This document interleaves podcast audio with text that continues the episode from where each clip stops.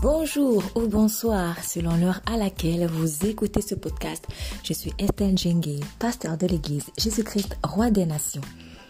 Sur quelle base avez-vous bâti votre relation avec Dieu? Est-ce sur la base d'une question d'habillement? Ou est-ce une question de manger et de boire? Est-ce une question de façon de se marier? Rituel de ceci ou de cela Ou est-ce une question de Saint-Esprit de Dieu Je vous invite à écouter le message dans son intégralité pour que vous-même vous puissiez apprécier où est-ce que vous en êtes. Et ma prière, c'est que Dieu vous ouvre les yeux, vous donne sa lumière, car vous savez, il vous aime énormément et veut vraiment une relation véritable, authentique, simple avec lui. Vous êtes béni.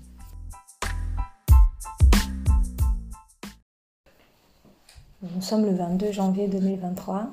Donc, euh, à peine l'année a commencé, à peine nous sommes à la fin du mois de janvier.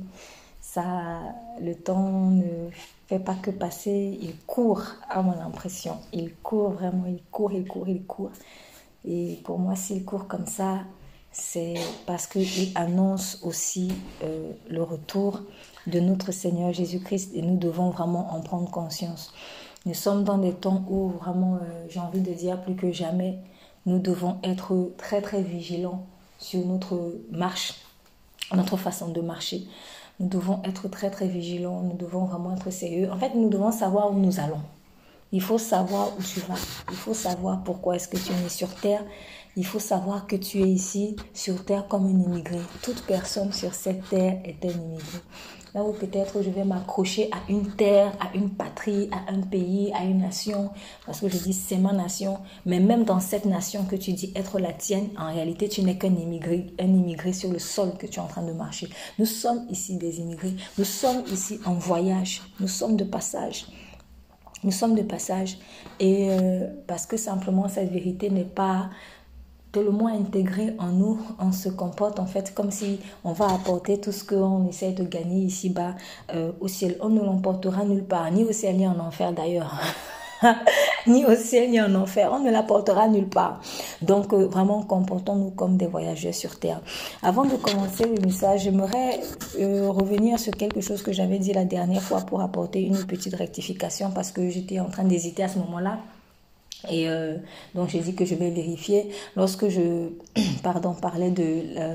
lorsque la semaine passée, je parlais de l'attitude de Joab vis-à-vis euh, d'Amasa et, euh, et d'Abner. En fait, ce n'était pas Amasa qui, qui, avait, qui était allé voir David pour rallier Israël à lui, mais c'était Abner.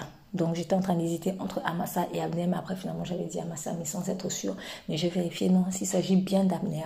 Donc euh, Abner euh, qui euh, savait très bien que David était le roi, mais quand il a vu que Saül est décédé, il a établi euh, euh, le fils de Saül comme roi. Il a régné pendant quelque temps. Et puis, euh, il y a eu une embrouille entre Abner et, et. Il s'appelait le fils de, Saül. Il y a eu une embrouille, une embrouille à propos d'une concubine. En tout cas, Ishbosheth a accusé Abner d'être allé vers la concubine de son père. Donc, ça a énervé Abner. Et il a dit, bon, ok, on va voir ça. Je vais donc aller même retourner chez David. Et c'est comme ça qu'il a commencé à faire des négociations avec David pour que euh, Israël reconnaisse, tout Israël reconnaisse comme David, pardon, David comme roi, étant donné que David ne régnait que à Hébron à ce moment-là. Voilà, mais finalement, Joab a vu ça et Joab, euh, voilà, il a mal pris et il a assassiné Abner. Donc, il s'agissait bien d'Abner qui était allé voir David à Hébron afin de rallier Israël et non euh, Amasa. Amasa, c'est une autre personne. Amasa, c'était euh, une personne qui avait rallié Absalom, malheureusement, dans son coup d'État contre son papa. Et c'était lui qui, Absalom, avait établi comme chef de l'armée. Et lorsque euh, Joab avait tué Absalom, David n'était pas content et David vraiment voulait mettre la croix, je pense, sur Joab et il avait décidé d'établir Amasa, même si Amasa était, était dans le camp de l'ennemi, mais quand Dieu a restauré la royauté de David, David avait décidé d'établir Amasa chef de l'armée à la place de Joab. Une fois de plus, Joab l'a encore mal pris et il a assassiné, euh, il a assassiné Amasa. Très bien. Nous allons aller dans le livre de 1 Corinthiens chapitre 8.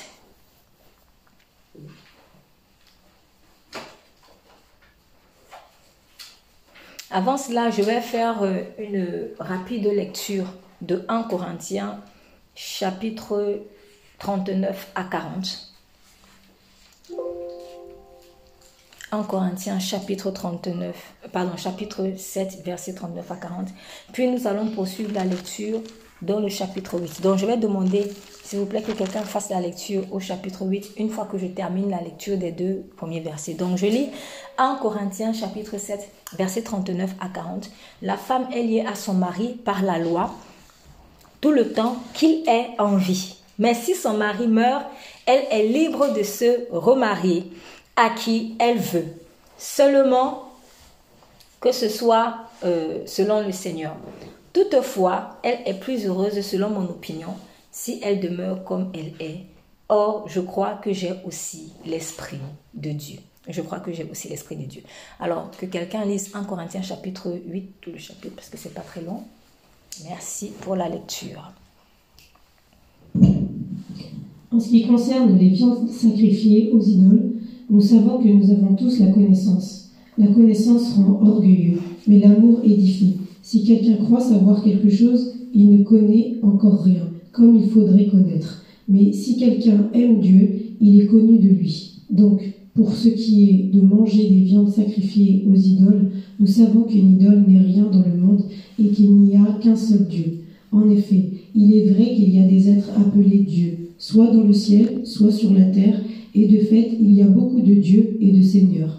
Néanmoins, pour nous, il n'y a qu'un seul Dieu, le Père, de qui viennent toutes choses et pour qui nous vivons, et un seul Seigneur, Jésus-Christ, par qui tout existe et par qui nous vivons. Mais tous n'ont pas cette connaissance. Quelques-uns, marqués par la manière dont ils perçoivent encore les idoles, mangent de ces viandes comme leur, étant sacrifiées, et leur conscience, qui est faible, en est souillée. Or, ce n'est pas un aliment qui nous rapproche de Dieu. Si nous nous en mangeons, nous n'avons rien de plus. Si nous n'en mangeons pas, nous n'avons rien de moins. Veillez toutefois à ce que votre liberté ne devienne pas un obstacle pour les faibles.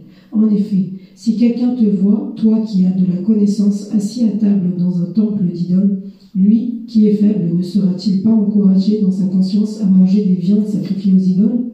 Ainsi, à cause de ta connaissance, le faible ira à sa perte ce frère pour lequel Christ est mort. En péchant ainsi contre les frères et sœurs et en blessant leur conscience qui est faible, c'est contre Christ que vous avez péché. C'est pourquoi, si un aliment représente un piège pour mon frère, je n'en mangerai jamais. Je ne mangerai jamais de viande afin de ne pas faire trébucher mon frère. Amen. Ok, très bien. Euh, voici quelque chose qui est très très prisé dans les religions. Quelque chose qui est très très prisé dans les religions. Le manger, le boire. Le manger, le boire, euh, le s'habiller, comment s'habiller, comment ne pas s'habiller, euh, qu'est-ce qu'il faut que je porte, qu'est-ce qu'il ne faut pas que je porte, etc. Euh, est-ce que je peux boire est-ce que je peux boire du vin? Est-ce que je peux pas boire du, boire du vin? Si quelqu'un m'invite est-ce que est-ce que ça c'est consacré à Dieu? Est-ce que ça c'est pas consacré à Dieu? Est-ce que ça c'est consacré à une idole? Est-ce que ça c'est pas consacré à une idole? Donc ça le mariage aussi tiens puisque j'ai voilà j'ai lu un Corinthiens 7 est-ce que je peux me remarier si je j'ai été mariée? Est-ce que est-ce que euh, je peux me remarier si j'ai divorcé? Est-ce que est-ce que bref. Voilà euh, les choses, euh, des, j'ai envie de dire souvent des points dans les religions qui sont saillants en fait. Donc finalement, ce sont souvent ces points-là, ou par, parmi d'autres, hein, mais euh, ça, ça fait pour ma part en tout cas partie des principaux points, ce sont souvent parmi d'autres points des points saillants. Le manger, le boire, le vêtir, le mariage, qui finalement, si on observe bien, bâtissent les religions.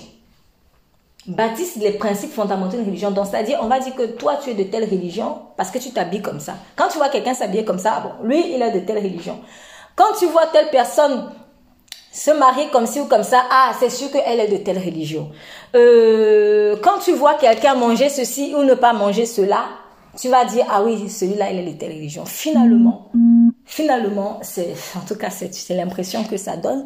Et je pense que ce n'est pas qu'une simple impression parce que c'est, c'est, c'est ce qu'on voit tous les jours. Finalement, on m'identifie euh, avec le manger, le boire et le vêtir le manger, le boire et le vêtir, ou le, le, mariage, ou la façon dont je me marie. Mais est-ce que c'était vraiment le but de Dieu? Est-ce que franchement, c'était le but de Dieu. Est-ce que notre définition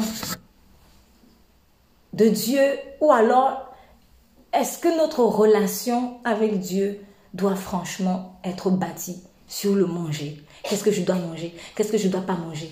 Comment je dois m'habiller? Comment je ne dois pas m'habiller? Comment je dois me marier? À quel âge je me marie? Tiens, ça aussi, à quel âge? Oui, euh, dans notre religion, au plus tard, à tel âge, il doit se marier. Ou alors, excusez-moi, mais à combien de personnes je dois me marier? Voilà, dans telle religion, oui, tu peux te marier à deux, trois. Dans telle autre religion, non. Bref, est-ce que, est-ce que le mariage c'est ça qui est la fondation, c'est ça qui doit faire la fondation de ma relation avec Dieu, sérieusement. Est-ce que le vêtement, c'est ça qui doit faire ma fondation dans la relation avec Dieu? Est-ce que le manger, le boire, c'est ça qui doit faire la fondation de ma relation avec Dieu? Arrêtons-nous et réfléchissons un peu. Franchement, arrêtons-nous et réfléchissons un peu. Ou alors, pour peut-être pour celui qui, qui, pense en tout cas avoir été libéré de ça, Parfois, c'est bien de faire quelque part un feedback et tu te dis d'où je, je viens? Et dans quoi j'étais en fait? Mais c'est sur ça que l'être humain a finalement bâti une soi-disant relation avec Dieu. Et il dit avoir une relation avec Dieu parce qu'il s'habille de telle manière. Il dit avoir une relation avec Dieu parce qu'il se marie de telle manière. Il dit avoir une relation avec Dieu parce qu'il mange ceci, il ne mange pas cela. Euh, bref, des choses qui vont disparaître. Des choses que, à vrai dire, je n'ai même pas besoin. Je n'ai même pas besoin de croire en Dieu pour avoir ça. Parce que Dieu n'a pas attendu que je croie en lui pour me permettre d'avoir des vêtements en fait. Dieu n'a pas attendu que je croie en lui pour me marier. Des athées se marient. Les athées se marient. Les athées enfantent. Les athées enfantent. Donc, euh, les athées mangent et les athées boivent. Donc, si c'est ça qui doit pour moi être la fondation de ma relation avec Dieu, il y a quelque chose en fait qui ne va pas. Et pour comprendre les choses un peu plus simplement, ramenons un temps soit peu sur nos relations euh, humaines. Par exemple, est-ce que si j'ai un enfant, si j'ai une femme, si j'ai un mari, est-ce que je dois, si, votre mari par exemple bâtit votre relation avec vous sur juste la façon dont vous devez vous habiller, comment est-ce que vous vous sentirez Et peut-être même une façon qui pour vous ne vous convient pas. Franchement, je t'aime parce que tu t'habilles comme ça. Et le jour où tu ne t'habilles pas comme ça, tu n'es plus ma femme. Mais en fait, c'est la même chose qu'on fait avec le Seigneur. C'est souvent la même chose qu'on fait avec le Seigneur. Est-ce que je dois me maquiller? Est-ce que je ne dois pas me maquiller? Est-ce que je dois... Toutes ces choses ne sont pas la vraie religion, pour moi en tout cas. Si je pars de cette définition que la religion, c'est vraiment, euh, euh, en tout cas, chacun a sa façon de concevoir la religion, mais quand on entend religion, on pense à une divinité, on pense à Dieu à la base, avant même qu'il y ait un milliard de divinités en fait. Tout le monde sait, même si au fond, il y en a qui croient en dit Dieu, il y a quelque chose en eux qui leur atteste qu'il y a un seul Dieu qui est créateur. Au fond d'eux. Au fond d'eux. Quand on parle de religion, on pense à Dieu directement. Donc, si maintenant je bâtis ma religion ou ce que j'appelle être ma relation avec Dieu sur le manger, sur le bois, sur le vêtir, il faut que je me pose la question de savoir si un ami si quelqu'un dit qu'il va être mon ami juste parce que je m'habille comme ça ou juste parce que je mange ceci, est-ce que moi-même je serai à l'aise? Est-ce qu'une vraie amitié se bâtit que sur la façon dont tu te couvres, que tu ne te couvres pas? Franchement. Franchement. Non. C'est pas ça. Donc, l'apôtre Paul, quand il dit, par exemple, dans 1 Corinthiens chapitre 7, la femme est liée à son mari par la loi tout le temps qu'il est en vie.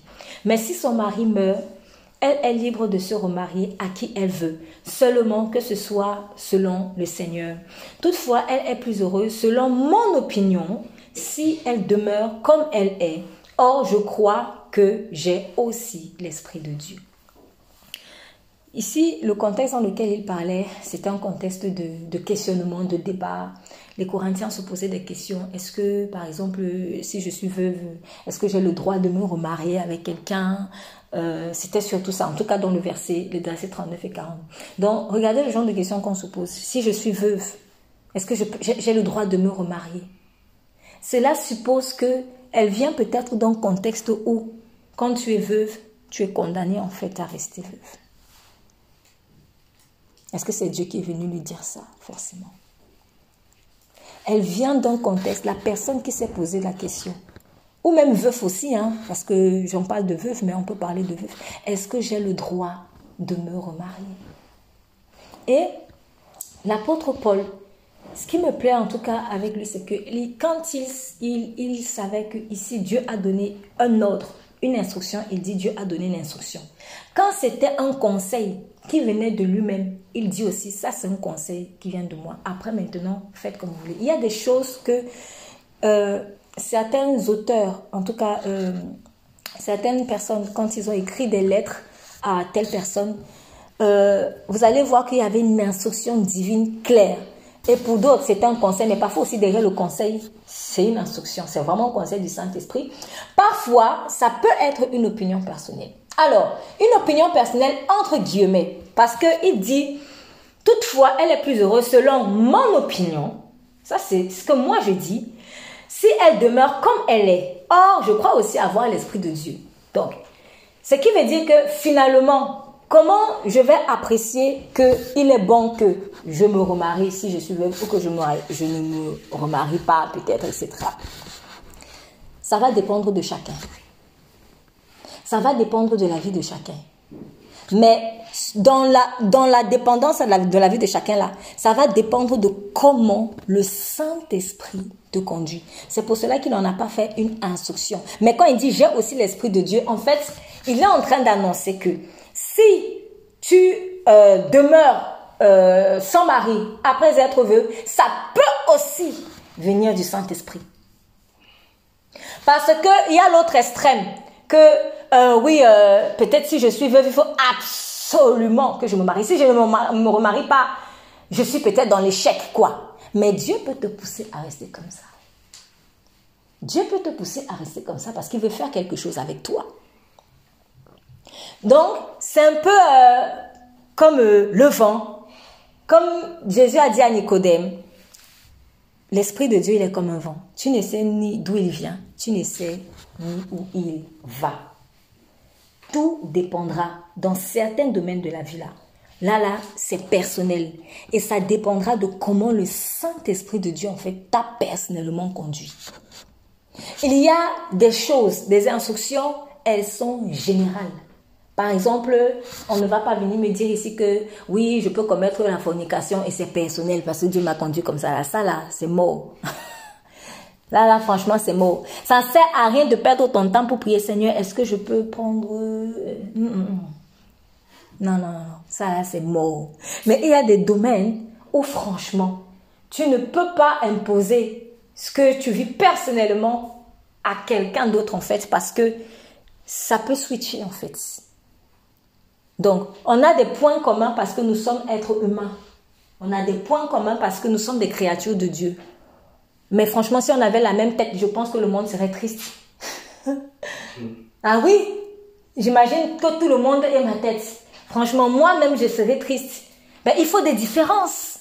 Il faut des différences. Il faut des différences de couleur de peau. Il faut des différences de style de cheveux. Il faut des différences de taille même. Il faut des différences. J'ai entendu euh, quelqu'un, je sais plus euh, dans quel contexte, à vrai dire, j'ai entendu.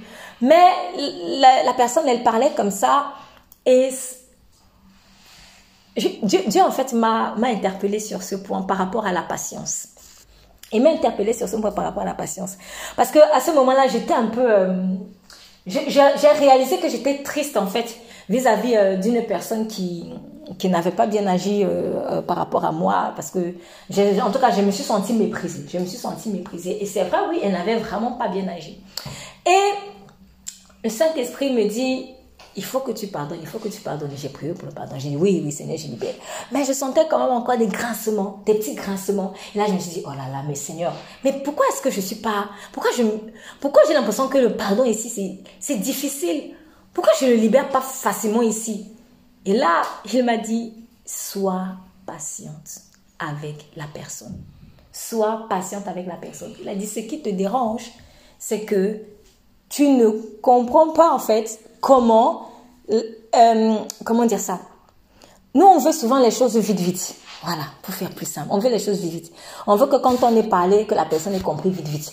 On veut que quand, quand on a euh, peut-être donné un conseil, que la personne obéisse vite, vite. Parfois, il y a des gens, ils vont refuser d'obéir pendant quelques temps, et puis un jour, ils vont se repentir.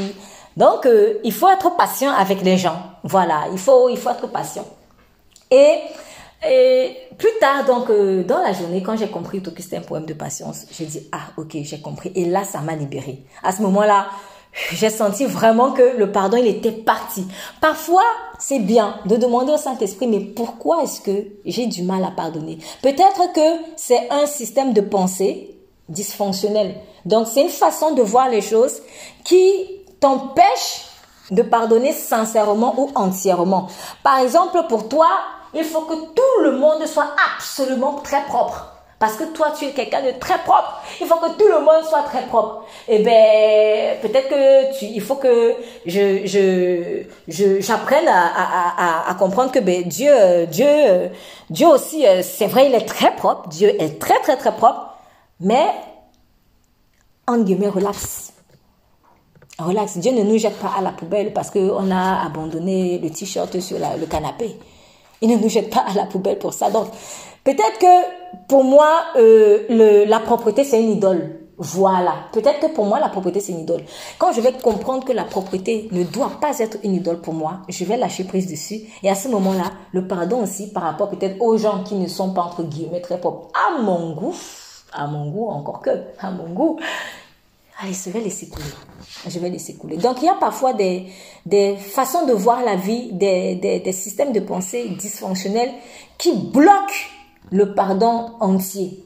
Non, c'est important de comprendre. Donc, moi j'ai compris que non, il faut, la personne un jour elle va comprendre, mais il faut que je laisse faire. Même si ça prend beaucoup de temps, il faut que je laisse faire. Et ça m'a vraiment libérée. Et plus tard dans la journée, je, j'entends un, un, un, extrait, une, une petite parole de quelqu'un qui a dit euh, si tout le monde allait... Ah oui, voilà, je me souviens. Je me souviens, c'était dans la voiture.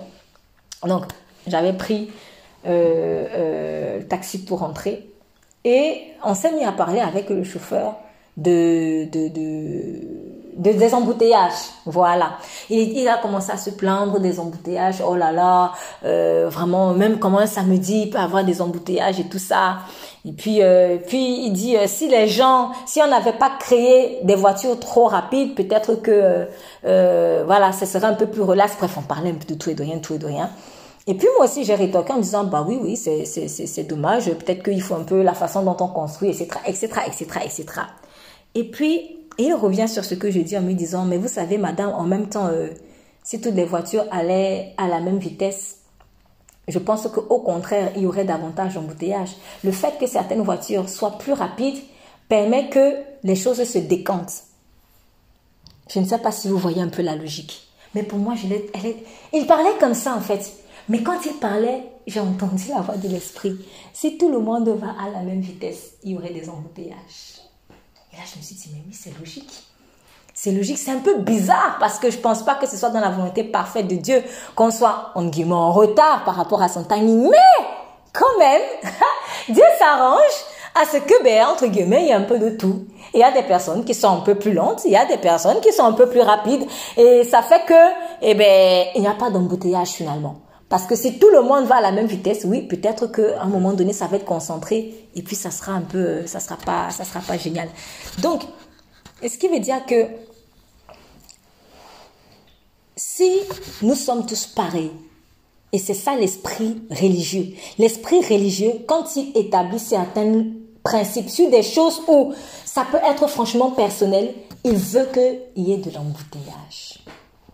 Et qu'est-ce qui se passe quand il y a embouteillage? Quand nous sommes tous au même endroit, énervement, tu n'avances pas, tu es en retard, et voilà, tout ce qu'on peut vivre dans les embouteillages. Parce qu'on va à la même vitesse. On doit s'habiller pareil. On doit réfléchir pareil. On doit se marier pareil. On a pareil, tout pareil, tout pareil, tout pareil, tout pareil. Non. On doit avoir le même appel. On doit avoir le. On doit avoir les mêmes styles de nom, le même style de prénom. Il y aura embouteillage. C'est pour cela qu'il y a embouteillage. Quand vous arrivez dans une communauté, qu'il s'agisse d'une famille, qu'il s'agisse d'une église, qu'il s'agisse d'une institution, peu importe, quand vous voyez qu'il y a un esprit religieux où on impose aux gens d'être pareils sur des, excusez-moi, des choses banales, sur des choses banales comme le manger, le boire, c'est que c'est satanique en fait. C'est satanique. On doit jeûner absolument pareil. Euh, non, on n'est pas obligé de jeûner absolument pareil. On n'est pas obligé de jeûner au même moment. Alors, je constate ce mois-ci, c'est pour tout le monde. Euh, euh, si ce n'est pas le Saint-Esprit qui a dit ça, c'est pas obligé. Mais vous allez vous rendre compte que dans la religion, ou même ta façon de jeûner, ça doit être pareil avec le voisin et tout le monde, c'est une bonne manière de vous contrôler. C'est une bonne manière de vous contrôler. Et quand les, ce qui est amusant, c'est que quand les gens du monde vont critiquer même encore ceux qui au moins cherchent Dieu, mais ils ne se rendent pas compte qu'eux-mêmes, ils sont, ils sont dans le même système. On va en vacances tous au même moment. On va en vacances tous presque au même moment. On revient des vacances tous au même moment. C'est ça. Tout est fait pareil. Et du coup, il n'y a pas cette diversité. On ne permet pas au Saint-Esprit de faire comme il veut. Or, par essence, par essence, le Saint-Esprit est comme un vent. Tu ne sais ni d'où il vient, ni d'où il va. Il est comme ça. Le Saint-Esprit est comme ça. Et il faut être comme ça. Parfois même, ça peut être même dans ma vie personnelle de prière. Je dois toujours prier pareil. Alors pour moi, quand je prends 30 minutes, 10 premières minutes, je loue. 5 prochaines minutes, je prie. Les 15 prochaines minutes, je lis. Et les dernières minutes, je, dis merci. Et puis ça, voilà, c'est carré, carré, carré, cadré, cadré, cadré. Mais ça peut pas se passer toujours comme ça. Ça peut pas se passer toujours comme ça. Alors, ça n'a rien à voir avec la discipline. On vient de faire un thème sur la discipline. Mais la discipline du Saint-Esprit n'a rien à voir avec la discipline, notre discipline charnelle à nous. Et c'est pour cela que notre discipline charnelle à nous, on a même du mal à la respecter. Et voyons, quand on lit ce passage du chapitre 8, on se rend compte que finalement, quand les Corinthiens étaient venus en Christ avec cette mentalité euh, religieuse, ils ont été un peu déphasés. Parce que le Saint-Esprit voulait les amener à gauche, à droite. Et voilà, ça dérange. Est-ce que j'ai le droit de manger ceci? Est-ce que j'ai pas le droit de manger cela? Voilà. Donc, on dit, pour ce qui est des choses dont vous m'avez écrit, donc ils avaient écrit à l'apôtre Paul, sûrement ils avaient donc posé des questions ils avaient posé des questions parce que ça faisait sûrement débat en fait. Il est bon à l'homme de ne point de ne point toucher de femme. Toutefois, pour éviter l'impudicité, que chacun ait sa femme et que chaque femme ait son mari. Donc, ils se sont posé la question de savoir sûrement, est-ce que je dois être célibataire comme l'apôtre Paul? 1 Corinthiens chapitre... Euh, 1 Corinthiens chapitre... Pardon. Non. Oh, 1 Corinthiens chapitre 8. Mais c'est pas grave, je, je, laisse quand même, je reste quand même sur 1 Corinthiens chapitre 6. 1 Corinthiens chapitre 7, pardon. Pour ce qui est des choses que pour, dont vous m'avez écrit, il est bon à l'homme de ne point toucher de femme. Toutefois, pour éviter l'impudicité, que chacun ait sa femme et que chaque femme ait son mari et que le mari rende à sa femme ce qu'il lui doit. Donc, on lui avait souvent posé la question de savoir est-ce que je dois rester célibataire comme l'apôtre Paul? Peut-être que certains étaient en train de prier même pour le don du célibat. Peut-être que certains étaient en train de prier pour le don du célibat. Oui, Seigneur, je vais être absolument comme l'apôtre Paul. Mais oui, c'est l'apôtre Paul qui t'a amené à Christ. C'est l'apôtre Paul qui était ton pasteur. C'est l'apôtre Paul qui est ton père spirituel. C'est l'apôtre Paul. Mais je ne suis pas obligée. Dieu ne m'a pas contraint à vivre pile poil la vie de mon père spirituel. Ou de ma mère spirituelle ou de je ne sais pas qui vous voulez en fait. Ou même de, mon, de, mes, de, mes, parents. Est-ce que tu es obligé de te marier comme tes parents? Ah oui, il faut absolument que j'ai franchement euh, une femme comme ma mère là. Il faut absolument que j'ai... Et c'est ça qui fait que tu vas chercher ta mère chez les gens. Et tu vas galérer. Or, il est écrit, l'homme quittera son père et sa mère. L'homme quittera son père et sa mère et s'attachera. Cela ne veut pas dire que ton père ou ta mère ne peuvent pas t'apprendre des choses. S'ils doivent, ils ont l'obligation, attention, ils ont le devoir parce qu'ils vont rendre compte devant Dieu de comment ils t'ont enseigné dans les voies de Dieu. Mais je ne suis pas obligée de, de, parce que je sais pas moi, euh, euh, j'ai vu que euh, ma mère était chinoise, mon père est français et que leur couple a bien marché. Ah, il faut absolument que j'épouse aussi une chinoise. Non. Ou mon père, il faisait trop la cuisine, trop bien la cuisine. C'était même lui qui était le cordon bleu. Ma mère, pas tant que ça. Il faut absolument que j'épouse un homme qui soit aussi cordon bleu. Peut-être que c'est toi qui vas plus faire la cuisine dans la maison. C'est pas obligé, on n'est pas pareil. Moi, j'ai compris une chose. Dieu m'a dit toujours ceci. Chaque couple a son ADN. Chaque couple a son ADN. Ne calque pas la vie de ton couple sur même la vie de tes parents forcément. Parce que ça va créer des dysfonctionnements. Ça va créer des... Tu vas chercher, chercher, chercher, chercher. Tu vas chercher Ève parmi les, les, les animaux. Comme Adam a cherché sa femme parmi les animaux, en fait. Il regardait, regardait, non, mais je ne vois pas quelque chose qui me ressemble, je ne vois pas quelque chose qui me ressemble. Jusqu'au jour où Dieu a dit, bon, maintenant qu'il a compris, il faut que je l'endorme. C'est ça.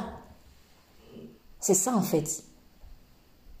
Tout dépend du Saint-Esprit. Si le Saint-Esprit a voulu que mon père, ma mère soient français chinoise, le Saint-Esprit voudra peut-être autre chose pour moi. C'est une question de Saint-Esprit. C'est pour cela que j'encourage toujours quelqu'un, oui, mais est-ce que tu as demandé à Dieu? Parce que là où tu as déjà pris la logique là, qu'a voulu Dieu pour toi en particulier? Mon père était maçon, il faut absolument que je sois maçon. Mon père était avocat, il faut absolument que je sois avocat. Ah ben non, pas forcément. Ça peut être le cas. Joseph, le père de Jésus-Christ, adoptif, il était charpentier. Son fils aussi est devenu charpentier. C'est un cas. Mais ce n'est pas parce que je ne vais pas commencer à utiliser ça. Oui, Joseph était charpentier, Jésus était charpentier. Donc, euh, je dois, moi, je suis infirmière. Mon, mon enfant doit aussi être infirmière. C'est pas ça. Il faut arrêter de réfléchir bizarrement comme ça. Tout est une question de Saint-Esprit. C'est pour ça que Jésus a dit dans, dans Jean 6, ma parole est esprit et vie. La chair ne sert de rien. Si je comprends la parole de Dieu dans la chair, je ne vais pas pouvoir m'imprégner de sa puissance. Cessons de calquer notre style de vie sur les gens. Il faut savoir s'inspirer de quelqu'un et puis à partir de cette inspiration-là, je vais donc dégager ma spécificité. À partir de cette inspiration, je dégage ma, spécificité. Je peux avoir pour, euh, je ne sais pas moi, euh, pour euh, euh, peut-être que celui qui m'a qui m'a élevé dans les voies de Dieu, il, il est peut-être docteur, mais moi Dieu m'appelle à être, je sais pas moi, prophète. Tout est une question de Saint-Esprit. Le Saint-Esprit, c'est pas cadre, cadre, cadre, cadre, cadre, on met les cadres, on met les cadres, on met les cadres, on met les cadres. Oh, on va se faire mal. On se fait du mal, on se fait du mal. Soyons libres. Soyons libres des cadres. Alors moi, je pense que pour avoir telle compétence, il faut absolument que j'aille dans telle école et comme ça, là, je vais de... Mais tu peux avoir la compétence autrement. C'est le Saint-Esprit. La, la, formation que tu cherches là, si le Saint-Esprit n'est pas là-bas, tu vas te faire du mal. Tu vas perdre ton temps, ton argent, ton énergie et tu n'auras rien. Tu n'auras rien. C'est le Saint-Esprit. C'est le Saint-Esprit. L'apôtre Paul, c'est mon père spirituel. Il est apôtre, mais Dieu m'appelle peut-être à être pasteur simplement. L'apôtre Paul, c'est mon père spirituel. Lui, il était célibataire. Je ne vais pas aller automatiquement aller prier pour le don de célibat. Si je n'ai pas cette conviction-là, il faut se marier. Pardon, il faut se marier. Il faut se marier. Ma mère était veuve. Euh, elle a perdu mon papa, j'étais encore très jeune. Comme par hasard. Moi aussi, j'ai perdu mon mari. Ah, je vais faire comme ma mère. Je veux aussi rester veuve. Qui t'a dit ça? C'est le Saint-Esprit. Si c'est le Saint-Esprit qui t'a dit, faut rester veuve. Mais s'il ne t'a pas dit ça, pardon, faut aller te marier. On ne marche pas, sur les cadres comme ça. On marche sur le cadre du Saint-Esprit. Et le Saint-Esprit ne, pas, ne fera pas toujours pareil. Il ne fera pas toujours pareil. Je suis médecin, mon enfant d'être médecin. C'est pas forcément comme ça. Ça peut arriver, mais ce n'est pas forcément comme ça. Alors, comment savoir? Tout dépend du Saint-Esprit. C'est en étant complice avec le Saint-Esprit que je pourrais aussi vraiment savoir où est-ce que je vais concrètement. C'est ça. Et c'est un peu dommage quand même parce que quand on ne... Si j'ai des, autour de moi des, quelqu'un qui, qui, est fragile, bon là on parle de fragilité, après c'est normal, c'est une phase. Quand je viens d'arriver à Christ, j'ai une façon de voir encore les choses fragiles. Et au fur et à mesure que je vais évoluer et que Dieu aussi va me restaurer, bon, je vais apprendre à être ferme. Mais il y a des choses que peut-être quelqu'un qui voilà, a une certaine maturité avec le Seigneur ne pourra pas me dire si je suis quelqu'un qui ne marche pas vraiment avec l'esprit. Pourquoi? Parce que il aura en fait, il craindra de que je prenne euh, son style de vie ou son exemple ou ce qu'il a fait pour euh, soit pour argent comptant, soit pour loi. Vous voyez? Donc c'est pour cela que même en disant certaines choses aux gens, il faut être il faut vraiment encore marcher par l'esprit. Il faut que ce soit vraiment le Saint-Esprit vous la bouche parce que quelqu'un de fragile va se dire "Ah, tiens, comme il a mangé telle viande, comme il a mangé telle viande, mais est-ce que c'est pas sacrifié aux idoles? Ah, peut-être que je suis dans le péché quand je mange pas cette viande-là. Mais tu n'es pas obligé de manger la même chose que lui. Tu n'es pas obligé. La vie, ce n'est pas le manger, le boire. En tout cas, la relation avec Jésus, ce n'est pas le manger et le boire. Peut-être que pour l'instant, moi, je vais manger une viande que je, enfin, qui est en guillemets sacrifiée à des idoles. Je ne sais pas. Je suis encore fragile. Je ne vais pas aller condamner la personne parce qu'elle est encore fragile en fait. Ça ne veut pas dire qu'elle n'est pas sauvée. Si moi j'ai compris que bon, ce style-ci, quand c'est consacré, ça, voilà, et encore, encore, encore, parfois même pour avoir la révélation que c'est consacré, il faut vraiment une inspiration du Saint-Esprit. On peut, je peux avoir un buffet, et puis moi j'ai à cœur, non, ça la mange pas. Mais Dieu ne va pas mettre ça à cœur à l'autre aussi. Et nous, souvent, ce qu'on peut faire, c'est que toi, Dieu te dit, ça là, ne mange pas. Tu vois l'autre manger, dis, non Pardon, faut le laisser. Et puis, après, ça crée des, des... Il comprend pas, il est perdu. Si ce n'est pas Dieu qui te dit, va lui dire, ça là, ne mange pas. Reste C'est comme ça qu'on apprend aussi à vivre avec une personne plus faible dans la foi que soi. Sinon, on devient des, des, des, des religieux, des pharisiens, des... C'est une question de Saint-Esprit. J'ai reçu la conviction de me coiffer comme ça. Bon, est-ce que c'est à partager à tel? Oui, je m'en vais partager. Maintenant, si elle reçoit, si elle reçoit pas, c'est son problème. Est-ce que j'ai la conviction d'aller partager? Non, que je garde ça pour moi. Que je garde ça pour moi. Mais comment je vais faire pour savoir que ça c'est partageable, ça ce n'est pas partageable Le Saint-Esprit. Vraiment, que cette année soit une année de révolution avec la marche par le Saint-Esprit. Quand, si vraiment chacun marche avec le Saint-Esprit, il n'y aura pas d'embouteillage. Il n'y aura pas d'embouteillage. Chacun sera à sa place. Chacun sera à sa place il n'y aura pas d'embouteillage. Il n'y aura pas d'embouteillage. Je vais même parler des choses en pratique, même dans les voitures qu'on prend là. Toi, tu prends la route, tu, toi, après tu arrives dans un embouteillage, tu te plains. Peut-être que le Saint-Esprit, si tu lui avais demandé quel est le chemin que je prends, il t'aurait amené ailleurs et tu aurais évité l'embouteillage. Parce qu'avec le Saint-Esprit, on évite toujours l'embouteillage. On évite toujours l'embouteillage. les mêmes, mêmes choses, les mêmes, mêmes choses, ou rester toujours, toujours ensemble. Ça, là, ce sont des choses que Dieu n'aime pas, en fait. Rester toujours les mêmes, mêmes personnes, les mêmes, mêmes choses. Voilà pourquoi à l'église de Jérusalem, il les a secoués. Quand il a permis le martyr d'Étienne, c'est quoi ça a traumatisé les gens. Et après, l'église s'est dispersée. Mais qu'est-ce se sont dispersés là Ils sont allés prêcher à Damas, en Afrique, à gauche, à droite. Philippe allait là-bas à prêcher un Éthiopien. Et sûrement l'Éthiopien a amené l'évangile en Afrique. Tel en Asie, tel, ça s'est dispersé. À un moment donné, Peut-être qu'à un moment donné, l'église de Jérusalem était, on est trop bien ensemble, on, est, on reste là cloîté, cloîtré, 2, 3, 4, 5, 6, 10 personnes, 20 personnes, mais les mêmes gens, les mêmes têtes tous les jours, tous les jours. Non. Une, une bonne église, ça switch. C'est comme un fleuve. Voilà, faut que ça coule. Faut que ça coule. Ça doit venir et aussi partir. Même, ça doit venir et aussi partir au, bon moment. Je ne dis pas que tu viens un dimanche, tu, tu fuis après l'autre dimanche, tu viens un dimanche, tu fuis après l'autre dimanche. Non, c'est pas le tango. Mais c'est je viens, je me forme. Quand c'est le temps de partir, je pars. C'est ça les disciples en fait. C'est ça les disciples. Jésus n'est pas resté comme ça avec ses disciples, euh, on restait les mêmes, mêmes. Même avec lui, il les envoyait.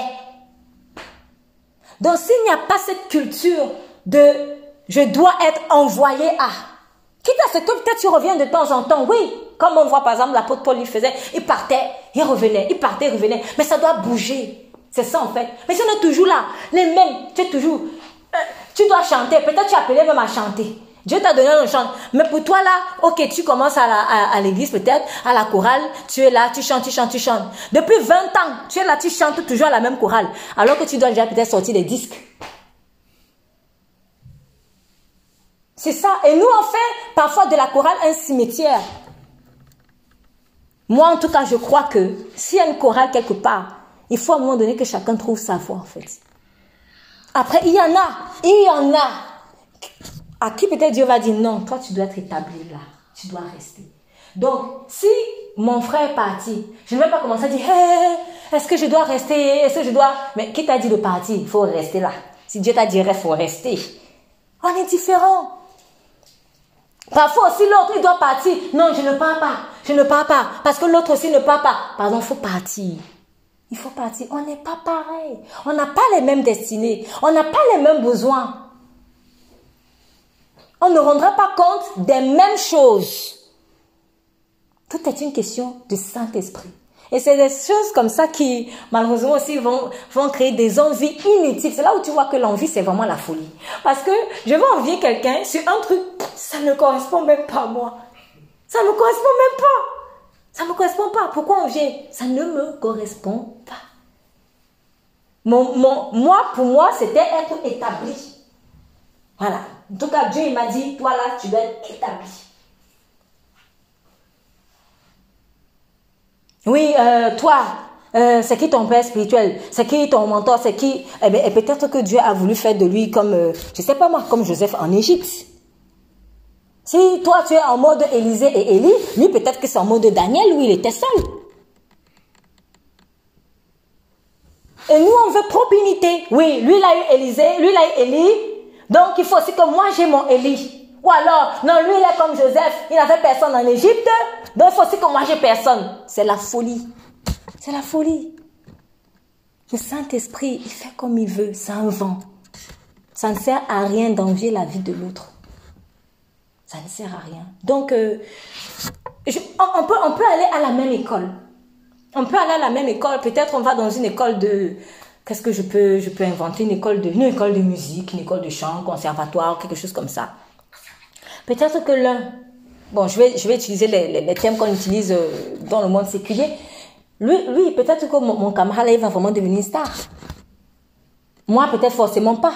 Peut-être que je vais servir avec ce que j'ai appris autrement. Mais lui va être vraiment connu dans le monde entier. On n'est pas venu dans cette école-là pour les mêmes, les mêmes buts forcément. Donc, si maintenant lui est devenu une star mondialement connue et que moi je suis frustrée parce que j'estime ne pas être une star mondialement connue, il y a un problème. Peut-être que Dieu lui m'a appelé à aller enseigner les petits. Finalement, je deviens un moteur de propulsion pour la destinée d'autres. Lui, il est comme un panneau publicitaire pour que d'autres s'inspirent. moi je suis comme un moteur en fait, mais un peu euh, caché parce que peut-être que quand ces enfants-là, ils vont grandir, ils vont évoluer, ils vont prospérer, on va pas forcer, on va, c'est eux qu'on va voir, mais c'est pas peut-être moi qu'on va voir. Mais une chose est sûre, c'est que quand on va arriver au ciel, je serai récompensé pour ce que j'ai fait. Parce que Dieu lui le voit. Dieu lui le voit. C'est une des choses qui m'avait euh, beaucoup intrigué avant même que je ne connaisse Christ. Ça m'avait beaucoup intrigué quand je, voyais certaines écoles, euh, mais ailleurs, pas, ici, dans, certains pays. Dans certains pays, tu vois, euh, quand on fait des études de droit, tout le monde doit finir magistrat. Voilà. C'est-à-dire, tu demandes à 10 personnes, tu vas faire quoi avec les études de droit? 9 vont te dire, je vais être magistrat. Tu demandes à 20 personnes, toi, tu vas faire quoi avec les études de droit? Moi, je vais être avocat. Mais qui a dit qu'il n'y a que ça? Et à un moment donné, j'ai réalisé que, en fait, on est obtus. On est obtus. On est obtus. J'ai fait des études de droit. Ah Donc, euh, tu vas être euh, greffier? Euh, euh, Peut-être que je vais faire autre chose avec. je ne suis pas obligée. Dieu est tellement riche en opportunités. Dieu est tellement riche en opportunités. Et malheureusement aussi, ça a même bâti nos écoles. Ça bâtit nos écoles parce que, bon, après, je, je constate que de plus en plus, ça commence déjà à bouger, à se diversifier. Mais même dans la façon dont nous avons été à l'école, nous avons été formés, c'était souvent les mêmes, mêmes choses. Et du coup, c'est presque les mêmes métiers, en fait, que les gens font. Ou, au moins, les mêmes métiers dont les enfants rêvent. Les mêmes, mêmes métiers dont les enfants rêvent. Mais c'est pas bon. Je suis convaincue d'une chose. Si le monde, si le monde entier plie les genoux devant Christ, il y aura encore plus de métiers qu'on ne peut même imaginer. Il y aura des métiers qui vont être créés auxquels on n'aurait jamais pensé. Dieu est le Dieu de la diversité. Il est très riche si je suis rempli de son esprit, waouh, c'est pas lui-même qui a dit. Est-ce que c'est pas lui-même qui a dit les choses que l'œil n'a point vues, les choses que l'oreille n'a pas entendues? Il va le faire. Donc, tout est une question de Saint-Esprit. Tout est une question de Saint-Esprit. Donc, dans le livre de 1 Corinthiens 7, ceux qui ont demandé à l'apôtre Paul, oui, est-ce que peut-être que euh, maintenant que je n'ai plus de, de, de, de, euh, peut-être je suis veuf, etc. Est-ce que j'ai le droit de me, de me remarier? Est-ce que je dois rester comme toi? Parce que je vois que oui, toi, tu es dans le célibat. Et peut-être que c'est le don de célibat qui fait que tu sois aussi fort. Euh, ce n'est pas forcément en soi le don de célibat qui fait que l'apôtre Paul soit fort. Mais c'est la grâce de Dieu. Ce qui veut dire que oui, je peux être fort dans l'esprit même étant marié. Il est clair que quand je suis marié, il y aura des, préoccupations que j'aurai et que la personne célibataire n'a pas. Mais ça ne veut pas dire que parce que je me marie, je vais déjà euh, perdre mon salut ou que je ne vais pas entrer dans ma destinée. Peut-être que dans mon cas, il faut absolument que je me marie aussi parce que ça va contribuer à, euh, euh, la réalisation de ce pourquoi je suis venu faire sur terre, ce pourquoi je suis venu sur terre. Et là, j'ai envie de parler aussi même de l'âge. Souvent, je vais me dire, mais moi, je suis quelqu'un de pieux, je ne fais pas de mal et tout, mais à 40 ans, je n'ai personne. Euh, ah oui, peut-être que comme j'ai pas assez obéi à Dieu, c'est le retard, le retard que j'ai créé avec Dieu. Oui, peut-être il y a ça. Peut-être qu'il y a ça. Mais peut-être aussi que ce n'est pas forcément ça. Tu peux être quelqu'un de très très bonne moralité. Tu peux être quelqu'un très attaché à Christ, mais ça 50 ans que tu te maries parce que il est important pour la gloire de Dieu que ce soit à cet âge-là. Donc oui, il y a des choses que malheureusement c'est souvent aussi nous qui, qui, gaffons, mais parfois c'est pas forcément, faut pas aller chercher les raisons de pourquoi est-ce que c'est comme ça absolument dans les erreurs que j'ai commises. Parfois c'est simplement une question de planning de Dieu. C'est une question de destinée personnelle. Si ma camarade s'est mariée à 25 ans, ça ne veut pas dire qu'il faut absolument que j'aille maintenant chercher, aller dans le site de rencontre là. Oui, forcer, forcer, forcer, qu'il faut que je trouve le mari là aujourd'hui. Peut-être que moi c'est 25 ans plus tard. Parce que dans l'âge auquel je me marie, il y a un parfum particulier, il y a un message particulier que Dieu veut donner au monde. Peut-être que en me mariant à ces 50 ans-là, Dieu veut faire de moi un espoir pour ceux qui n'ont plus d'espoir. C'est ça. Ça ne veut pas dire que j'étais quelqu'un de mauvais. On ne nous a jamais vraiment expliqué en tant que tel pourquoi est-ce que Sarah, c'est à 90 ans seulement qu'elle a accouché. Est-ce qu'on nous avait dit que c'était une mauvaise femme? On ne nous a pas dit ça. Oui, c'était forcément quelqu'un qui péchait aussi. Mais est-ce qu'en soi, c'était quelqu'un qui était mauvais, que oui, vraiment, elle était rebelle, ou elle était ceci, cela? Elle avait beaucoup de qualités. Mais ça, 90 ans qu'elle a accouché. Et même si elle était mauvaise, était-elle moins mauvaise qu'un tel? Était-elle moins mauvaise qu'un tel? Mais le tel là a accouché à 30 ans, ou à 25 ans, ou même à 18 ans, ou, ou, ce que vous voulez. Donc, il y a des choses que je vais vivre, il ne faut pas que je considère toujours ça comme la poisse. C'est une question de destinée. Aujourd'hui, Sarah est une référence. Au point où l'apôtre Paul dit, elle est votre mère.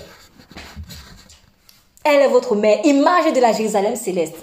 Aïe, ça c'est fort ça. Comprendre quelqu'un, quelqu'un, quelqu'un d'être humain. On te dit c'est l'image de la Jérusalem céleste à laquelle vous devez tendre. Mère des nations. Mais à 90 ans, c'est à 90 ans qu'elle a accouché. C'était sa destinée. C'était sa destinée. Nous avons des destinées différentes. Et ma destinée dépend du Saint-Esprit. C'est juste une question du Saint-Esprit. Si je suis veuf, je suis veuve, je ne vais pas juste me remarier parce qu'on a dit qu'il faut que je me remarie, mais est-ce que c'est le plan du Saint-Esprit? Est-ce que le Saint-Esprit m'y conduit? S'il m'y conduit, il faut absolument que j'accepte. Il faut absolument que j'accepte. Ah après, il y a aussi un autre côté où, euh, malheureusement, ça fait débat. Je ne sais pas pourquoi ça fait débat dans le milieu au milieu, dans le milieu chrétien, mais ça il y la question des divorcés. Donc, euh, selon certains, euh, si tu es divorcé, tu es condamné à rester comme ça. Tu ne sais pas dans quelles circonstances la personne a divorcé. Peut-être que celui qui a divorcé, il va plus se remarier parce que peut-être Dieu l'a conduit comme ça. Mais une autre personne, il va se remarier. Elle va se remarier, je veux dire. Donc arrêtons de réfléchir avec les cadres charnels qu'on s'impose à nous-mêmes et après on impose ça aux gens. Arrêtons. Marchons par l'Esprit de Dieu. Il est comme ça. Il est comme ça. Il fait comme il veut. Il fait comme il veut. Et vraiment, si on marche comme ça, on va être, on va être libre. On va être léger. On va être constamment joyeux. Parce que là où est l'esprit, là est la liberté. Là où est l'esprit, là est la liberté. Donc quand je sens la contrainte, c'est que l'esprit n'est pas là. Ou alors peut-être que l'esprit est là, mais moi je n'ai pas accepté l'esprit. Parce que l'esprit peut être là, le Saint-Esprit de Dieu peut être là. Mais moi je n'accepte pas la situation. Ah non, moi j'ai déjà 90 ans, il faut absolument que j'accouche. Mais c'est le Saint-Esprit qui t'a poussé dans ce désert. Il poussa Jésus dans le désert, il n'a pas demandé la permission à Jésus. Quand Jésus est sorti de l'eau, il a poussé. Donc parfois le Saint-Esprit ne va, va pas attendre ta permission, il va te pousser en fait dans une situation. Mais dans le désert, quand tu vas sortir de là, tu ne sors pas que rempli du Saint-Esprit, tu sors revêtu de la puissance du Saint-Esprit. C'est une autre dimension. Or, le Saint-Esprit, c'est ça l'héritage final. C'est ça. C'est ça notre véritable héritage. Ce n'est pas le manger, ce n'est pas le boire. Je ne vais pas débarquer au ciel en disant que, alors Seigneur, tu as vu comment moi j'étais très bien couverte, alors là, ouais, il faut que tu me laisses une place. Ça ne marchera pas comme ça. Ça marchera. Est-ce que j'ai marché par l'Esprit? C'est par ça que Dieu va nous juger. Est-ce que j'ai marché par son Saint-Esprit? Parce que c'est avec le Saint-Esprit que l'Église, l'épouse de Christ, appelle l'époux. Quand on lit dans Apocalypse, le livre de Apocalypse,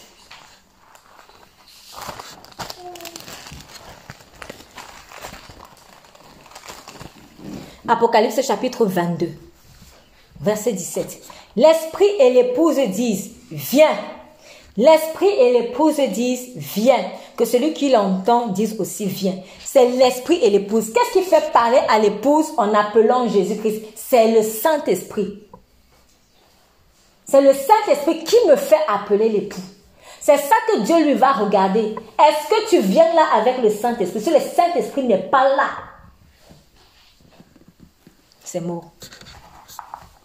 Donc, ce euh, c'est pas une question de je m'habille bien ou que je priais X fois par jour. Non. Je peux prier de moi-même, mais ça ne montera pas.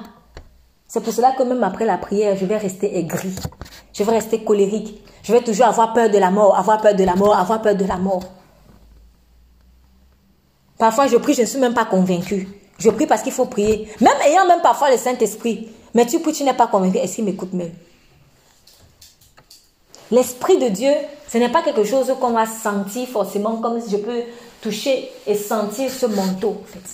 L'Esprit de Dieu, tu le sens dans l'Esprit.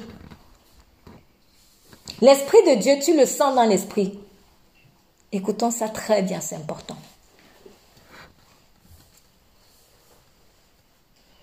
Tu sens l'Esprit de Dieu dans l'Esprit. Plus ton esprit, tu vas le laisser être rempli de l'Esprit, plus il va être vif et il va entendre aussi la voix de l'Esprit. C'est ça. Et c'est une prière en fait que je peux faire constamment. Réveille mon esprit. Rends vif mon esprit.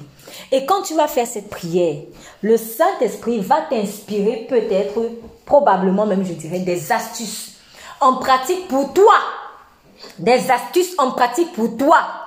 Quand il va par exemple te dire, ok, tu as fait cette prière mon enfant, que tu veux être davantage vif dans l'esprit, mets-toi en jeûne. Si tu es là, tu attends seulement le programme du jeûne de l'église, comme je disais hier, tu ne vas pas le, ça va pas le faire.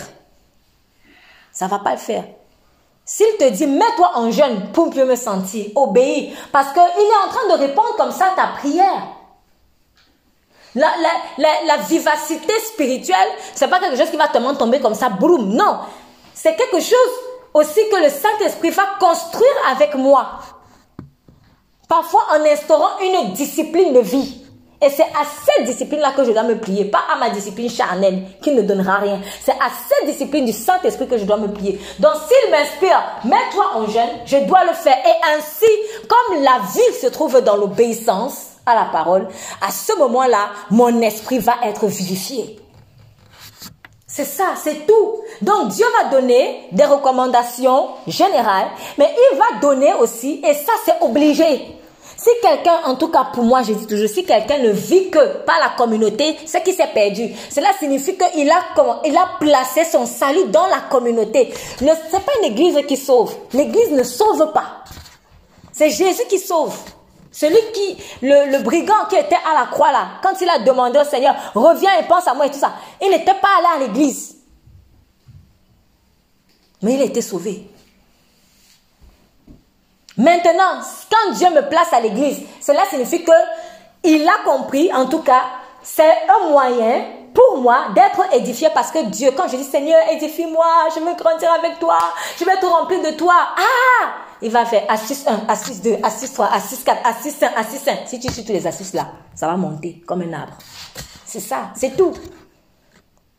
C'est tout. Donc, la vivacité spirituelle, la vivacité spirituelle, c'est tu l'acquiers quand tu suis les instructions du Saint-Esprit personnellement pour toi. Personnellement pour toi. C'est ça.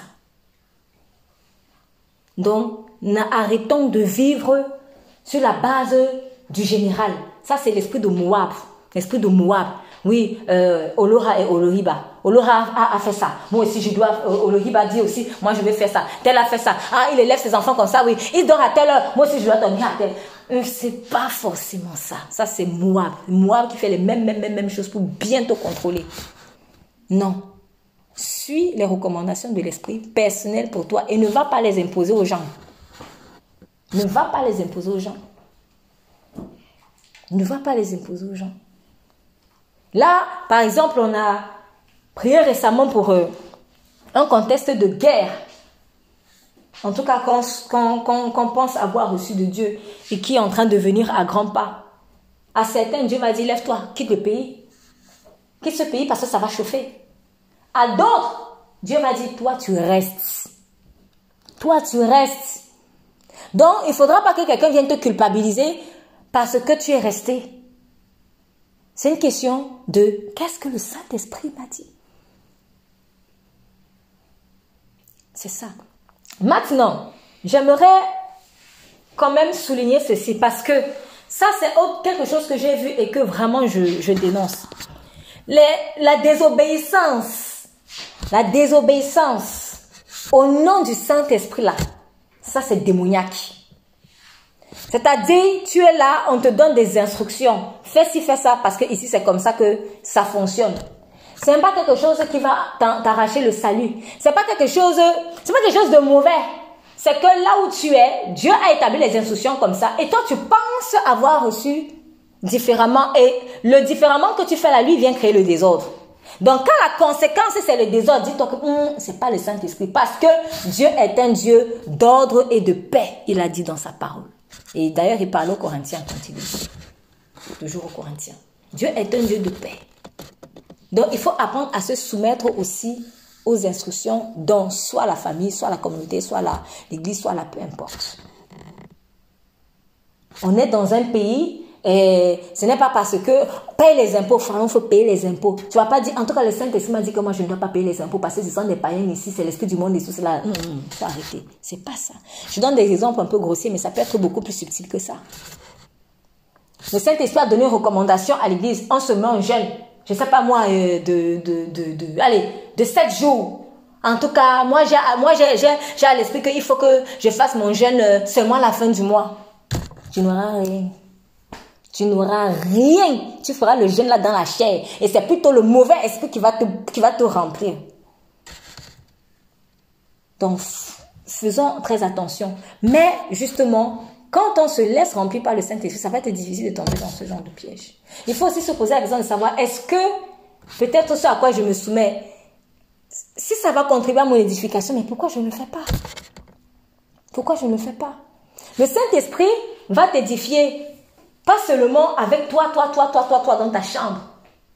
Donc, j'ai parlé de plusieurs astuces. Il va te dire peut-être, euh, médite tel chapitre. Pour toi, là, médite tel chapitre. Euh, jeûne de telle façon. Euh, fais ceci, fais cela. Mais parmi les astuces là, il y a aussi le cadre général qui, dans lequel il t'a placé. Ça fait partie des différentes astuces pour t'édifier personnellement. De telle sorte que si moi je sors de ce cadre général dans lequel Dieu m'a placé, eh bien, je serai handicapé spirituel. Et ce n'est plus le Saint-Esprit. Donc, il y a plein de gens qui sont comme ça. En tout cas, moi, l'Esprit m'a dit. En tout cas, moi, l'Esprit m'a dit. Quand tu grattes, tu grattes, tu grattes, tu vois que c'est seulement la rébellion. Au nom du Saint-Esprit, on est rebelle. Regardez le, le culot. Au nom du Saint-Esprit. En tout cas, moi, le Saint-Esprit m'a dit ceci. Voilà pourquoi. Bon, j'aime pas trop cet esprit, ce, ce, parce que ça me fait un peu bizarre. Mais euh, à force d'avoir entendu ça, il y a certains serviteurs de Dieu qui ont dit, ok, quand c'est Saint-Esprit qui t'a dit ça, va dire au Saint-Esprit que j'ai refusé. Va lui dire. Oui, va lui dire. Parce que c'est très bien que ce n'est pas le Saint-Esprit. Parce que nous, on va commander au nom du Saint-Esprit. Le Saint-Esprit m'a dit, donc, il faut que tu fasses. Non, c'est pas ça. Et si c'est vraiment même le Saint-Esprit, si c'est vraiment le Saint-Esprit qui m'a dit, le Saint-Esprit, ce n'est pas un autoritaire. Il ne s'impose pas. Dans ma propre vie, il ne s'impose pas. Comment moi, je vais maintenant imposer ça là, au nom du Saint-Esprit? Ça, ce n'est pas le Saint-Esprit, c'est l'esprit de l'Antéchrist. Le Saint-Esprit est doux. Si franchement, il y a tellement de choses que je sais que c'était du Saint-Esprit. Mais tu dis à quelqu'un, mais la personne ne reçoit pas.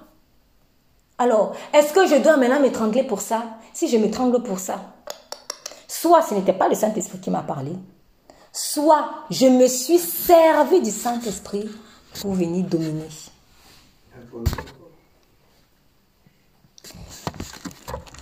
D'ailleurs, il y a une personne qui, qui nous montre un, contre-exemple.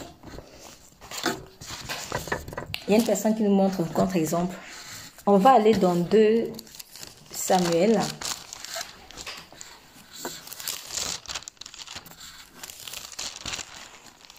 2 Samuel chapitre 17. 2 Samuel chapitre 17.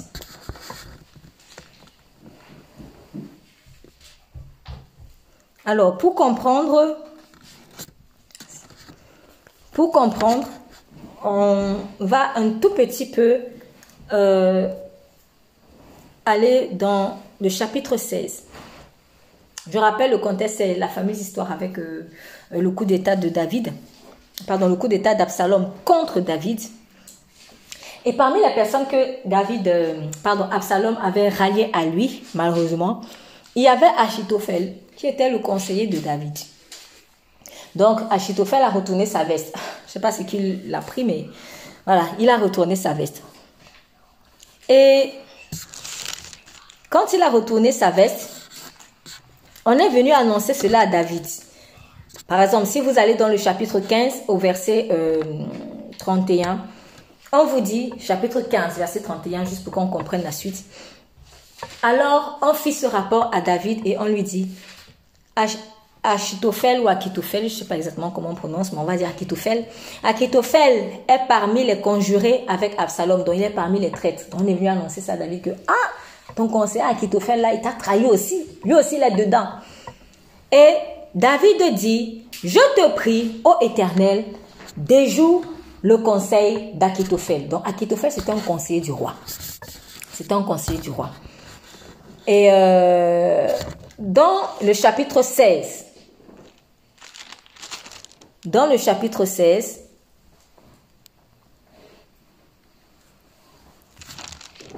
vous voyez qu'il y a un certain, euh, on l'appelle Kushai.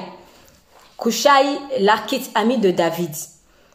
Vers donc 2 Samuel chapitre 16 à partir du verset 16.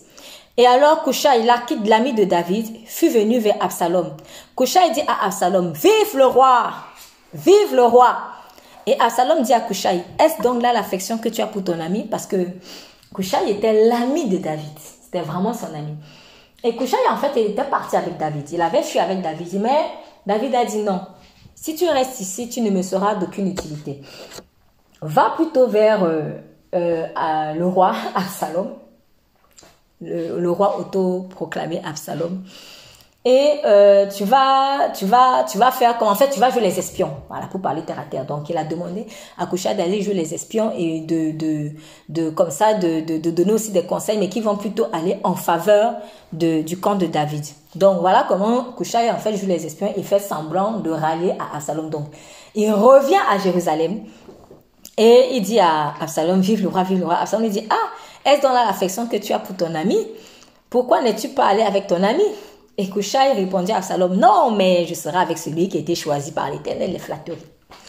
Par ce peuple et par tous les hommes d'Israël, je demeurerai avec lui. Et d'ailleurs, qui servirai Je ne serai pas son fils, je serai serviteur comme j'ai été le serviteur de ton père. Alors, Absalom dit à Akitophel, prenez conseil entre vous sur ce que nous avons à faire. Prenez conseil entre vous sur ce que nous avons à faire. Absalom dit, prenez conseil, il parle à la deuxième personne du pluriel. Ce qui veut dire qu'il s'adresse à plusieurs personnes. Or, les conseillers qu'on connaît ici, là, c'est Akitophel et finalement, en fait, Kouchai qui vient. Quoi qu'il en soit, il y avait quand même plusieurs personnes, plusieurs conseillers. D'ailleurs, généralement, les conseillers, sont, ils sont quand même plusieurs. Et dans le verset 21, on dit, et Akitophel dit à Absalom, Va vers les concubines de ton père qu'il a laissées pour garder la maison, et quand tout Israël saura que tu t'es rendu au Dieu à ton père, les mains de ceux qui sont avec toi seront fortifiées. Donc, en gros, il est en train de demander à Absalom d'aller coucher avec les concubines de son père. Et c'est comme ça qu'on a dressé un pavillon pour Absalom sur la plateforme et Absalom entra vers les concubines de son père à la vue de tout Israël. Franchement, essayez de vous imaginer un peu la scène. Essayez de, vous imaginer la scène. Donc, euh, ils sont allés peut-être sur le, toit, ils ont mis un pavillon. Et à la vue de tous, Absalom avait, avec, les, les concubines de son père. Bon, moi, je trouve ça assez particulier. Or, en ce temps-là, un conseil, verset 23, en ce temps-là, un conseil donné par Akitophel était autant estimé que si l'on eût consulté Dieu. Telle était la valeur des conseils d'Akitophel soit pour David, soit pour Absalom. Donc, les conseils d'Akitophel, quand Akitophel parlait, quand Akitophel donnait un conseil, on dit non, Dieu a parlé. Dieu a parlé. Bon, je pense que si c'était euh, euh, le cas pour David, David lui-même était un homme qui était vraiment, euh, qui se laissait conduire par l'esprit, probablement que avait de bons conseils. Je pense, je pense que avait de bons conseils. Donc, pas étonnant que Absalom ait voulu le rallier aussi dans son camp parce qu'il s'est dit, hum, si j'ai un, un dans mon camp, ah, que je pourrais vraiment bien régner sur Israël. Alors, avant d'aller au, chapitre 17, il y a quelque chose moi qui m'interpelle. Absalom dit, prenez conseil. Mais dans le verset suivant, directement, Akitophel, lui, il donne un conseil à Absalom. C'est comme si je disais, euh, prenez conseil, vous qui êtes là, prenez conseil pour savoir ce qu'on va faire. Et l'un de vous dit directement, bon, alors moi je te donne comme conseil d'aller faire ceci. Mais le roi avait dit, bon, le roi, le faux roi, mais Absalom avait dit, prenez conseil. Prenez conseil. Pourquoi Absalom n'a pas voulu d'abord prendre conseil avec les autres? Pourquoi il n'a pas d'abord voulu parler avec les autres pour savoir ce qu'il pouvait conseiller à Absalom? Non, ça le dérange. Pourquoi? Non, moi je sais. Moi je sais. Moi je sais. De toute façon, j'ai l'habitude d'être conduit par Dieu. Le problème est que, en fait, euh, la relation avec le Saint-Esprit c'est quelque chose qui doit se cultiver constamment. Parce que je peux avoir, euh, je sais pas moi, pendant un an, que de bonnes révélations. Et le mois d'après ou l'année d'après, c'est bizarre. C'est bizarre en fait. Donc, ce n'est pas parce que j'ai donné auparavant 100 000 bons conseils que le prochain conseil que je vais donner est forcément bon. Et c'est là où il faut qu'on fasse attention. Parce que à un moment donné, quand on marche avec l'esprit et qu'on voit ce que le Saint-Esprit fait au travers de nous, au lieu de continuer de s'appuyer uniquement sur le Saint-Esprit, on commence à s'appuyer sur les exploits que nous avons réalisés avec le Saint-Esprit. Et la ligne, elle est très fine. Je répète. Lorsque nous marchons avec le Saint-Esprit et que le Saint-Esprit a réalisé de, grands exploits au travers de nous, on peut tomber dans le piège suivant, c'est-à-dire commencer à s'appuyer non plus uniquement sur le Saint-Esprit, mais sur les œuvres que nous avons accomplies par le Saint-Esprit.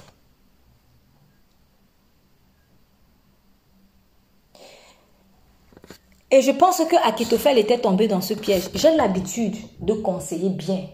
Donc forcément, ce que je vais dire là, c'est de Dieu. Et l'autre piège même, c'est que non seulement tu oublies tu oublies de t'appuyer uniquement sur le Saint-Esprit, tu t'appuies seulement sur les expériences passées. Mais en plus, à force, ça devient déjà ringard pour toi de demander l'aval du Saint-Esprit. Ça devient ringard pour toi de demander le conseil du Saint-Esprit. Ah non, en tout cas, le Saint-Esprit m'utilise toujours. Donc, ce que je vais dire là, ça va forcément être de lui. Samson, il avait fait cette erreur. Samson était habitué à être utilisé par Dieu. Quand Dieu s'était retiré, Samson n'a même plus su que Dieu n'était plus là. Mais ce n'est pas valable que pour Samson. C'est une leçon que nous devons apprendre en fait. Cultiver la présence du Saint-Esprit en permanence. Le jour où je vais dire stop, même ou alors le jour où je vais dire suspension ou pause, à ce moment-là, c'est la chair qui va parler. Même si je m'appelle Akitophel. Même si je m'appelle Akitophel. Donc il y a plein de personnes qui ont, euh, moi personnellement en tout cas, failli me détourner à cause de ça. Oui, j'ai reçu ça sur toi, euh, j'ai reçu telle vision sur toi, j'ai fait tel rêve sur toi, ok, il parle, il parle, il parle, il parle. Pendant qu'il parle, le Saint-Esprit me dit no way, no way, no way, no way, no way. Après, je dis, mais tu es sûr que tu as demandé au Seigneur si ce que tu as reçu là venait de lui? Non, en tout cas, moi, Dieu me parle toujours. En gros, je n'ai pas besoin de demander. Waouh! Waouh! Quel orgueil! Ça, c'est ce qu'on appelle l'orgueil spirituel. C'est ce qu'on appelle l'orgueil spirituel. Donc, dans la conduite du Saint-Esprit, il faut que nous fassions très attention à l'orgueil spirituel. Normalement, quelqu'un qui marche constamment avec le Saint-Esprit, c'est quelqu'un qui, devient de plus en plus humble. Parce que, avec les grandes choses que le Saint-Esprit te, te fait voir, te fait vivre, tu te sens tellement petit. Tu te sens tellement petit que tu développes de plus en plus la crainte de Dieu et la crainte de faire les choses sans Dieu. Mais quand ça devient déjà que tu n'as même plus la crainte, tu ne demandes même plus, il y a un problème. Cela signifie que dans ta marche avec le Saint-Esprit, en tout cas ta soi-disant marche avec le Saint-Esprit, c'est toi qui es devant et le Saint-Esprit est derrière. Mais ça ne doit pas être comme ça. C'est le Saint-Esprit qui est devant et c'est toi qui le suis. Ce n'est pas moi qui suis le berger de Jésus, c'est Jésus-Christ qui est mon berger. Donc faisons attention à l'orgueil spirituel. Comme je suis habitué à être conduit, donc euh, ce que je vais dire là, c'est forcément de Dieu. Ça peut ne pas être ça. Je vais encore aller plus loin. Dieu ne se répand pas de ses dons. Ne se répand pas forcément de ses dons. Après, il prend comme... Enfin, il donne et il reprend. Il peut aussi donner, il peut reprendre. Mais Dieu, ce n'est pas quelqu'un qui, quand il t'a fait grâce d'un don, dès que tu as péché, il te l'enlève automatiquement. Il n'est pas, il n'est pas, il n'est pas comme ça.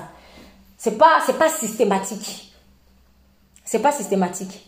Ce qui veut dire que, je ne sais pas si je peux dire heureusement ou malheureusement, mais bon, après souvent ça sert, hein, parce que Dieu peut me parler même pas à quelqu'un de mauvais, ça peut servir.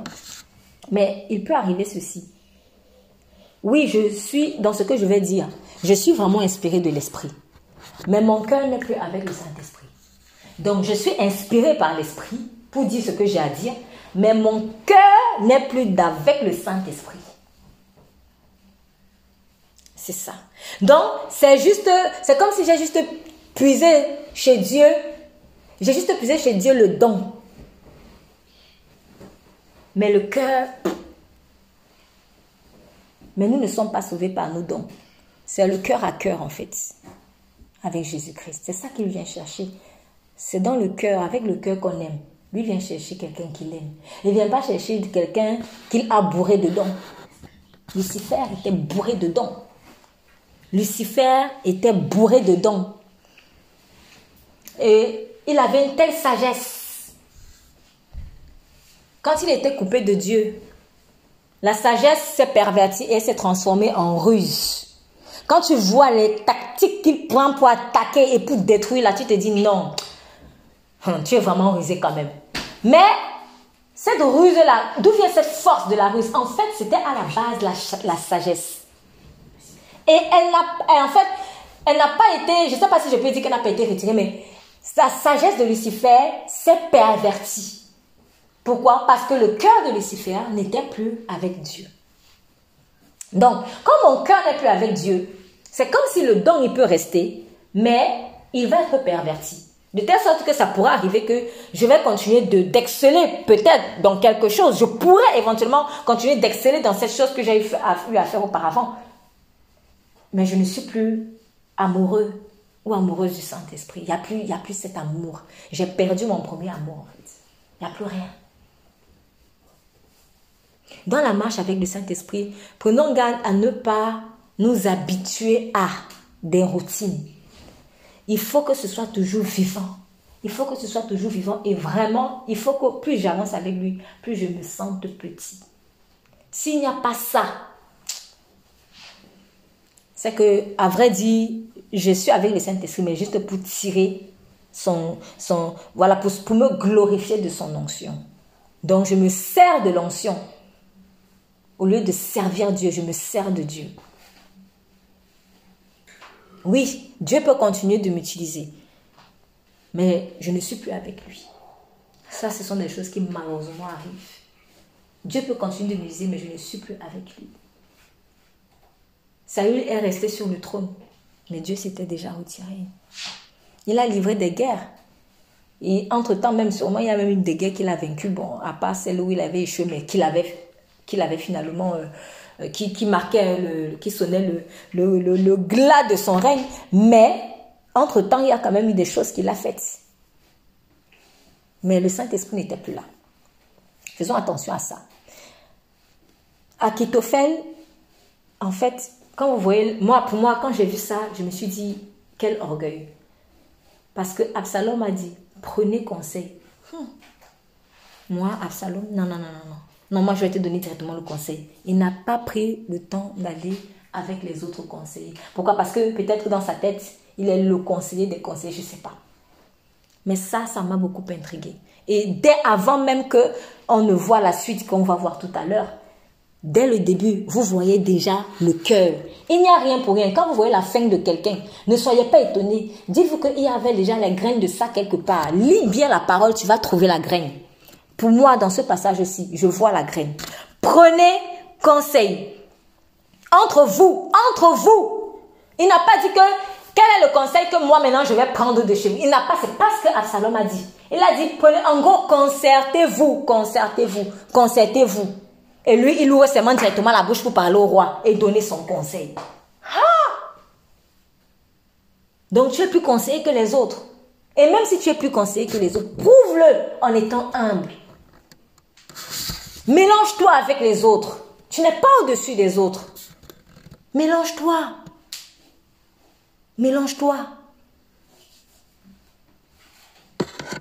Donc, il a donc donné ce conseil. Et en plus, voyez quel conseil il donne.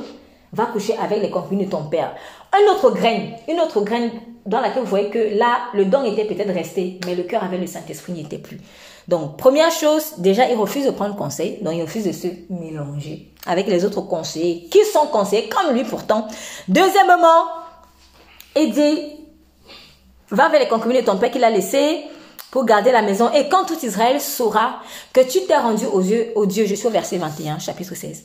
Quand tout Israël saura que tu t'es rendu au Dieu à ton père, les mains de ceux qui sont avec toi seront fortifiées. Les mains de ceux qui sont avec toi seront fortifiées. Qui est-ce que Absalom en fait? Absalom voulait glorifier qui? C'était lui qu'il voulait glorifier. Et Akitophel était conseiller de qui? Il était conseiller du roi. Pour les intérêts de qui Akitophel doit travailler? Il doit travailler pour les intérêts d'Absalom. Ils sont dans un délire certes, mais je me mets même dans la position où on va dire, ok, c'est même le, le, système que vous avez accepté. Mais même dans votre système pourri, vous n'êtes même pas loyal. Parce que toi, tu dois, ton focus en tant que conseiller du roi, c'est que le roi soit fortifié. Mais toi, tu dis non, fais ça pour que nos mains, les, nos mains de ceux qui sont avec toi. Il cherchait la gloire de qui finalement euh, euh, La sienne. Donc Absalom n'était qu'un pantin aux yeux d'Akitophel. Et là, j'ai donc compris, pour ma part, pourquoi est-ce qu'il s'est détourné de David? Parce que peut-être que c'était difficile de prendre David pour un pantin. C'était très difficile pour, euh, pour Akitophel de prendre David pour un pantin. Parce que Akitophel voulait chercher à se fortifier lui en Israël. Mais tout ce qu'il faisait, peut-être il voyait non. Tout ce que je fais, c'est David qui, qui, qui, est fortifié. Tout ce que je fais, c'est David qu'on voit. Tout ce que je fais, c'est lui qu'on voit. Et là, je suis en train de penser à Satan. Quand il était encore au ciel, avant, quand il s'appelait encore Lucifer. Je chante, mais c'est Dieu qu'on glorifie. Je fais ceci, mais c'est Dieu qu'on élève. Je fais ceci, mais c'est Dieu qu'on fait la gloire. Et ça fait quoi? Et ça fait quoi? Qui a recruté l'autre? Qui a choisi l'autre? Nous les choisis, maintenant on veut souvent monter sur la tête de celui qui nous a choisis. Le Saint-Esprit ne travaillera pas comme ça. Le Saint-Esprit va travailler avec toi en tant que choisi par Christ. Je suis là pour glorifier Christ. Je n'utilise pas Christ pour me glorifier moi. C'est dans la gloire de Christ que moi je mange. C'est dans la gloire de Christ que je mange. Donc, ça signifie que depuis le début, Akitophel voulait se glorifier. Mais je crois qu'avec David, ça n'a pas marché. Quand tu marches avec le Saint-Esprit, ça va être très très difficile quand on te pour un pantin. Peut-être des gens, ils vont voir que oui, comme tu es, tu sembles sympa, tu es gentil, tout ça, ils vont se dire, ah non, il est trop gentil. Donc on peut, on peut le tourner comme la sauce. Mais à un moment donné, ils sont confrontés à une force, une fermeté qu'ils n'arrivent pas à surmonter. Et là, la frustration vient. Ils se disent, mince, faut qu'il saute parce que moi, j'arrive pas à me faire voir. C'était ça, en fait. Akitophel voulait se faire voir. Pourquoi? Parce qu'il a le don de Dieu, le don de conseiller. Moi, j'ai le, don de la sagesse, peut-être, que je sais pas, mais en conseil, normalement, c'est quelqu'un qui doit être sage. J'ai ce don. Donc, comme j'ai ce don, il faut qu'on me voit. Je ne serai pas, si je donne un vêtement, peut-être à mon enfant, ou si je lui achète de nouvelles chaussures, et que après, ils viennent me dire, oh papa, ou maman, regardez mes belles chaussures, regarde mes belles chaussures. Je lui ai dit, oui, oui, c'est beau. Tous les jours, il vient maintenant souvent. Regarde mes belles chaussures. Tu as vu comme mes belles chaussures? Oh, mes belles chaussures. Quelque part, mon tu dis, oui, mais c'est moi qui te les ai payées. Mais si mon enfant vient peut-être vers moi avec le respect, je serai plus honorée parce que peut-être mon enfant m'a respecté, plutôt que parce que il montre ses chaussures partout. Pourquoi? Parce que je suis pas impressionnée par les chaussures. Pour la simple raison que c'est moi qui ai acheté les chaussures à mon enfant. Qu'as-tu que tu n'es reçu Qu'as-tu que tu n'es reçu Mon enfant ne peut pas se vanter devant moi pour les chaussures que moi-même je lui ai achetées. Ça n'a pas de sens. Mais en revanche, s'il a un bon comportement, si vraiment je me sens honorée, si je me sens honorée avec lui, alors là, alors là, parce que ça là, je ne peux pas forcer. Ça là, c'est le libre arbitre en fait. Donc, l'honneur que Dieu va, va ressentir vis-à-vis de nous, c'est parce que ça vient de notre libre arbitre.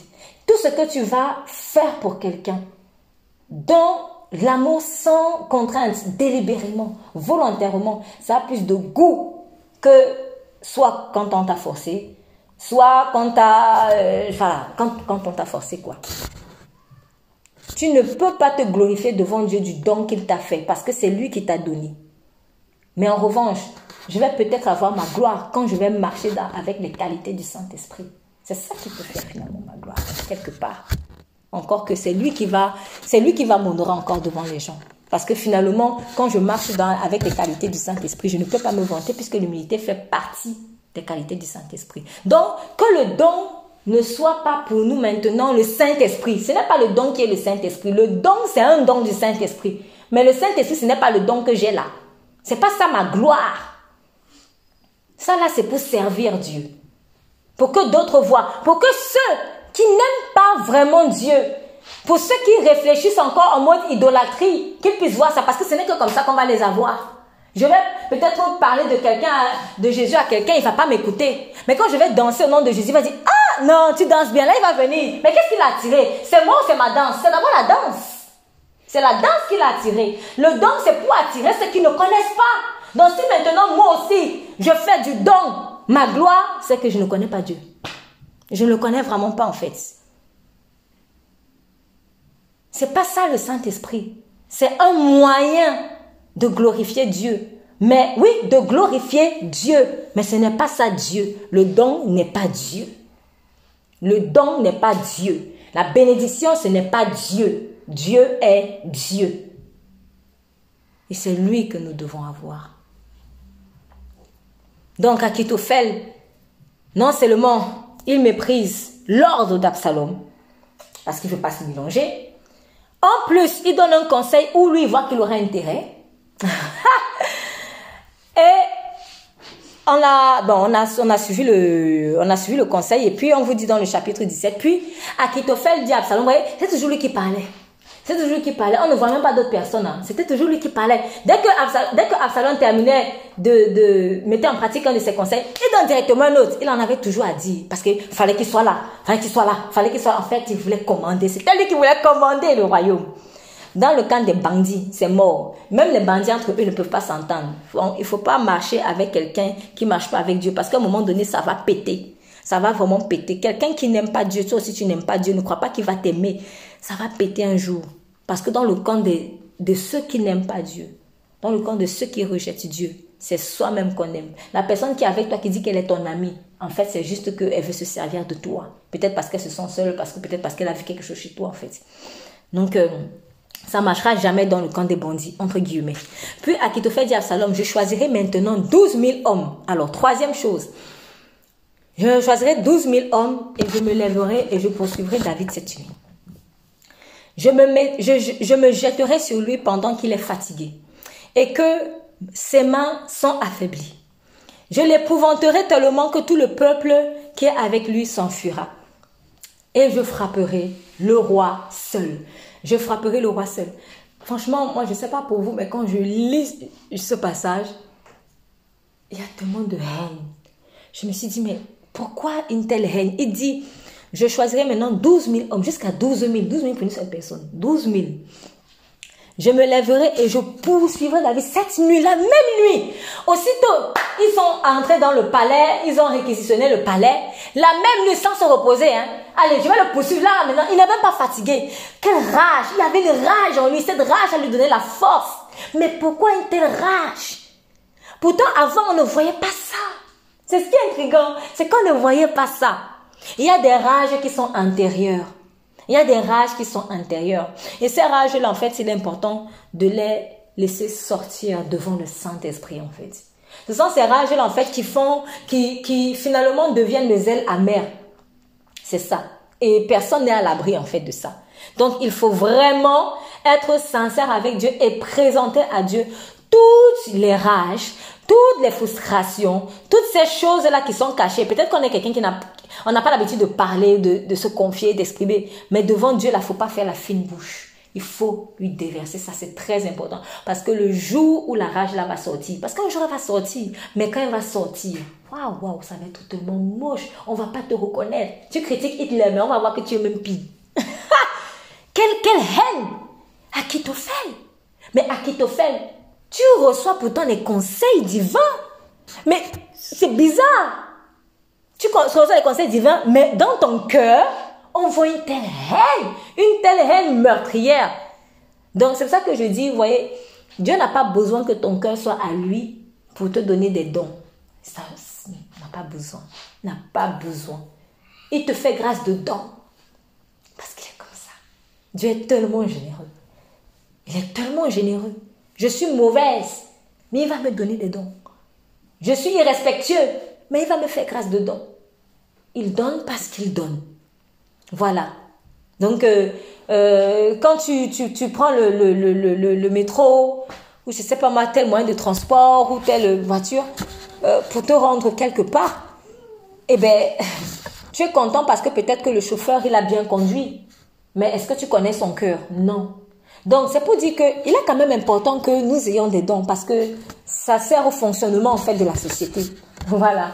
Ça sert au fonctionnement de la société. Si je vais à la mairie ou si je vais, je sais pas moi, dans telle structure euh, ou à la banque, j'ai besoin de qu'on me fasse, qu'on me rende un service. La personne qui est là, elle est talentueuse pour sa chose. Et je suis contente, on m'a rendu mon service, je pars et puis je peux avancer dans mes démarches. Mais est-ce que le cœur de la personne a forcément influencé l'excellence de son service? À ce moment-là, peut-être pas. Mais à long terme, ça pourra. C'est ce qui est dangereux en fait. C'est qu'à un moment donné, le mauvais cœur va infecter mon don. C'est ça. Mais je ne connais pas le cœur de celui, du chauffeur de bus que j'ai pris. Je ne connais pas le cœur euh, du, banquier qui m'a même bien conseillé, bien conseillé. Je ne connais pas le cœur du magistrat qui, qui, a, qui, a, euh, euh, qui a rendu le, le, le, procès. Je ne connais pas, je ne connais pas. Je ne connais pas le cœur de la personne qui prend la guitare ou qui chante même la louange. Je ne connais pas. Mais peut-être que quand la personne chante, ah, ça me fait du bien. Franchement, ça me fait beaucoup de bien. On chante des chansons, mais est-ce qu'on connaît le cœur de ceux qui ont chanté? On ne connaît pas. Mais ça nous bénit. Ça nous bénit. Ça nous fait du bien. Donc, c'est juste pour dire que Dieu ne va pas aussi arrêter de déverser ses dons parce que seulement on est mauvais. Il déverse sa pluie sur les bons et sur les mauvais. Le fait qu'il déverse sa grâce sur nous, ces dons-là, doit plutôt nous remettre en cause. En fait, tu dois plutôt te dire, waouh, euh, je suis comme ça, mais il m'aime quand même. C'est le but. C'est pour cela, en fait, qu'il déverse ses dons. Donc, Dieu déverse ses dons sur ma vie. Non pas pour que moi, maintenant, je me glorifie, mais pour que je vois à quel point je suis aimé de lui. C'est ça. C'est tout. Ce n'est pas pour que je croie aussi que je, suis enfin bien. Non, c'est pour que je devienne bien. Voilà, c'est ça. Donc Dieu déverse ses dons sur moi pour que je devienne bien parce que ça doit me faire réfléchir et je, dois me dire, waouh, j'ai pu faire ceci. Et j'ai même pu bien prêcher. J'ai même pu bien jouer au football. J'ai même pu bien. Peut-être que, peut-être qu'un tête, tu vois, il a même peut-être frappé sa femme à la maison, mais quand il prend le ballon, dès qu'il sort le matin, il prend le ballon, il marque tous les buts. Et on va, on va les lever, on va, oh oui, on va l'encenser. Mais tu sais comment ils traitent ces gens à la maison? Mais le fait qu'il ait joué au ballon là, ça a suscité la joie, ça a créé euh, une bonne ambiance en fait. Finalement, quelqu'un n'est pas bon parce qu'il a un talent. Mais Dieu donne le talent pour que la personne devienne bonne. Pourquoi? Parce que quand tu vas réaliser que mince, Dieu m'a quand même béni alors que je suis mauvais, ça doit vraiment te faire réfléchir et tu dois te dire non, il faut que je change. C'est ça. Ça doit te faire réaliser à quel point il t'aime.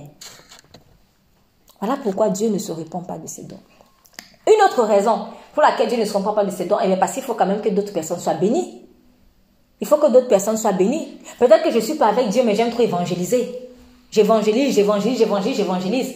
Eh bien, alors que moi, ma vie, le Saint non, je ne veux plus, je veux même plus de Dieu. Maintenant, je vais évangéliser pour me glorifier, pour qu'on me voit. Dieu va laisser. Il peut laisser.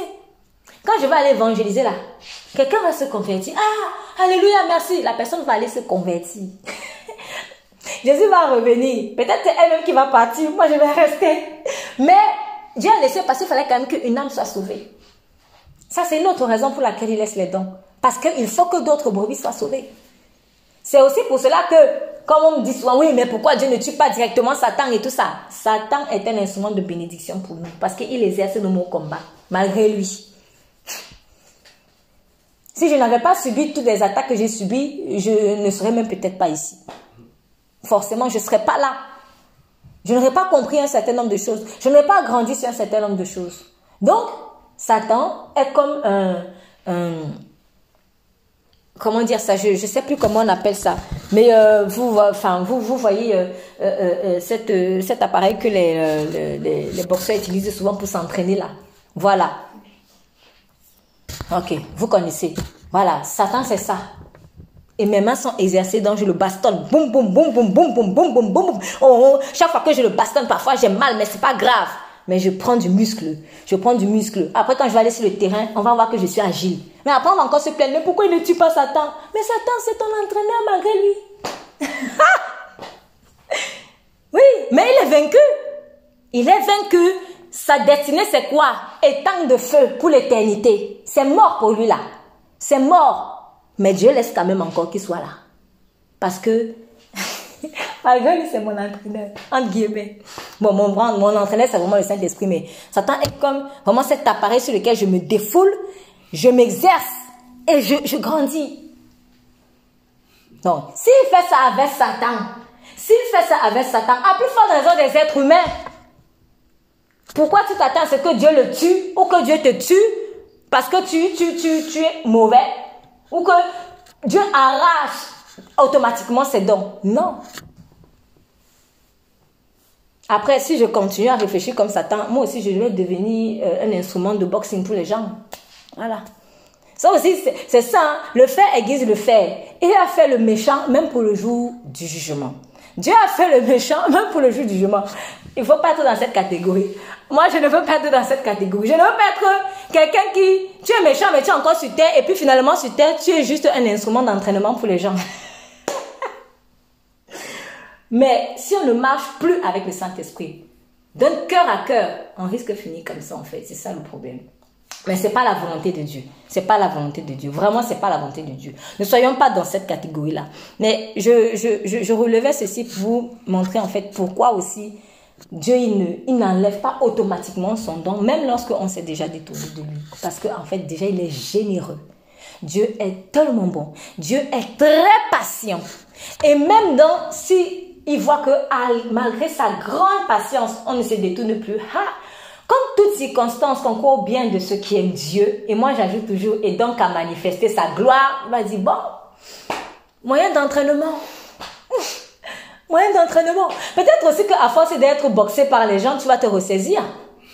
Ah oui, le, le, sorcier qui va attaquer les, les, les, le sorcier qui va venir t'attaquer. Peut-être qu'à force de recevoir des coups spirituels, il va se dire, bon, allez, il faut que je réfléchisse parce que je comprends plus rien là. Peut-être.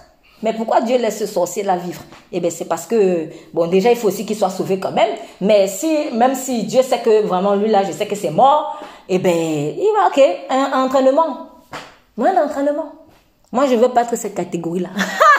je ne veux pas être un méchant qui est un moyen d'entraînement pour les gens. Non. Mais c'est pour cela qu'il faut que je veille bien à ne pas faire de mon don Dieu. Mais je sais que Dieu est Dieu. Mon don n'est pas Dieu. Mon don est un instrument de glorification de Dieu. Voilà. Que j'ai le don, que, j'ai don, que je n'ai même pas le don, je dois marcher par l'esprit. C'est lui mon coach.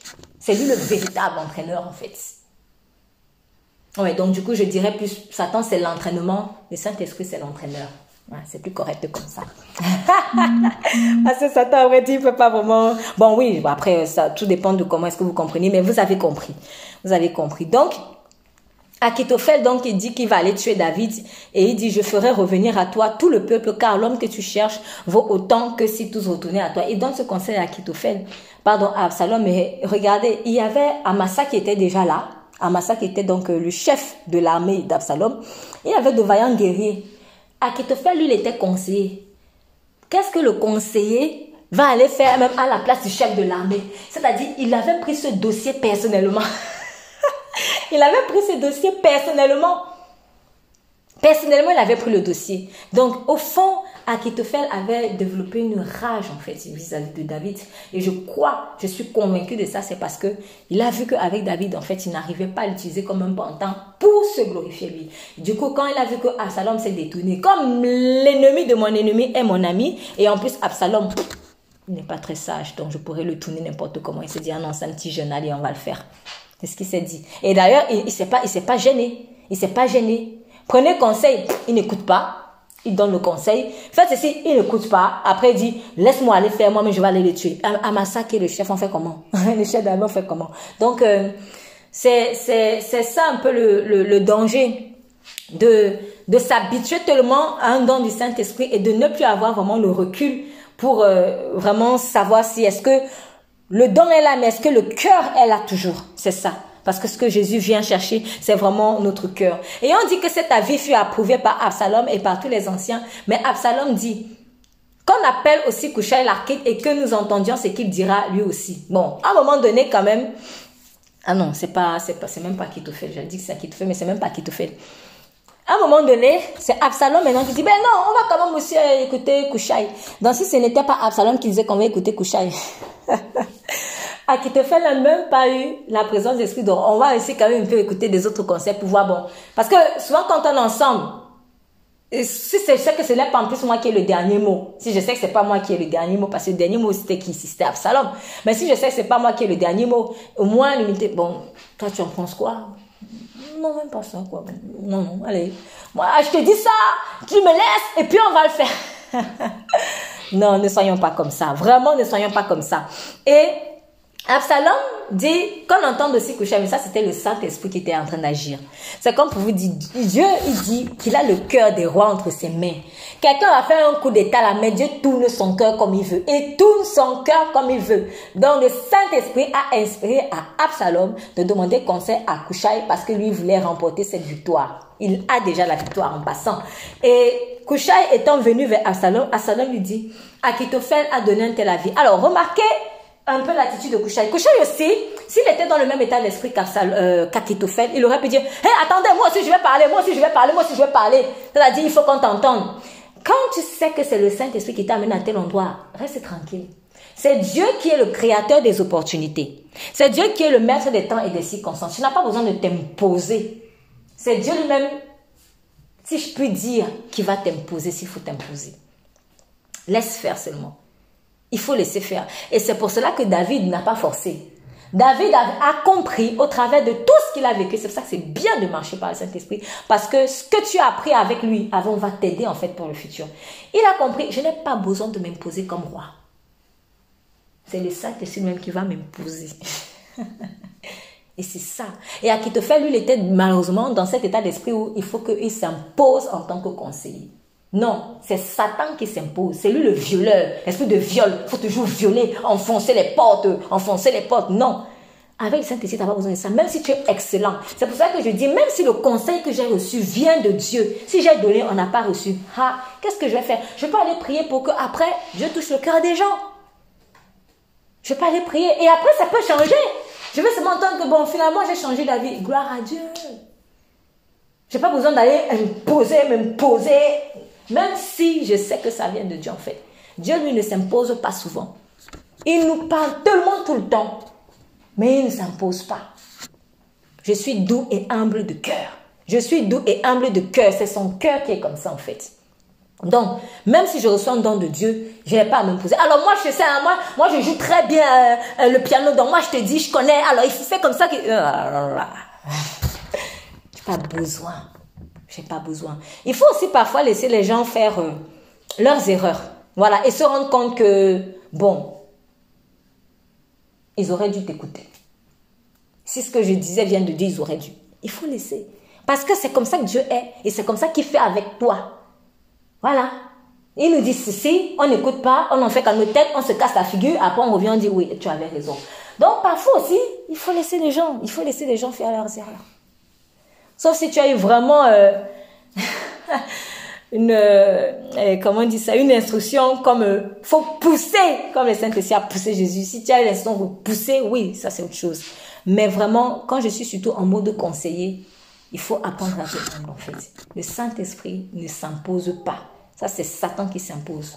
Il n'impose pas sa vie. Il donne sa vie et il veut qu'elle soit acceptée de bon gré, en fait. C'est comme ça. Donc, Kouchai étant venu, dit Absalom, euh, Absalom lui, pardon, étant venu vers Absalom, Absalom lui dit, Akitophel a donné tel avis, ferons-nous ce qu'il a dit ou non?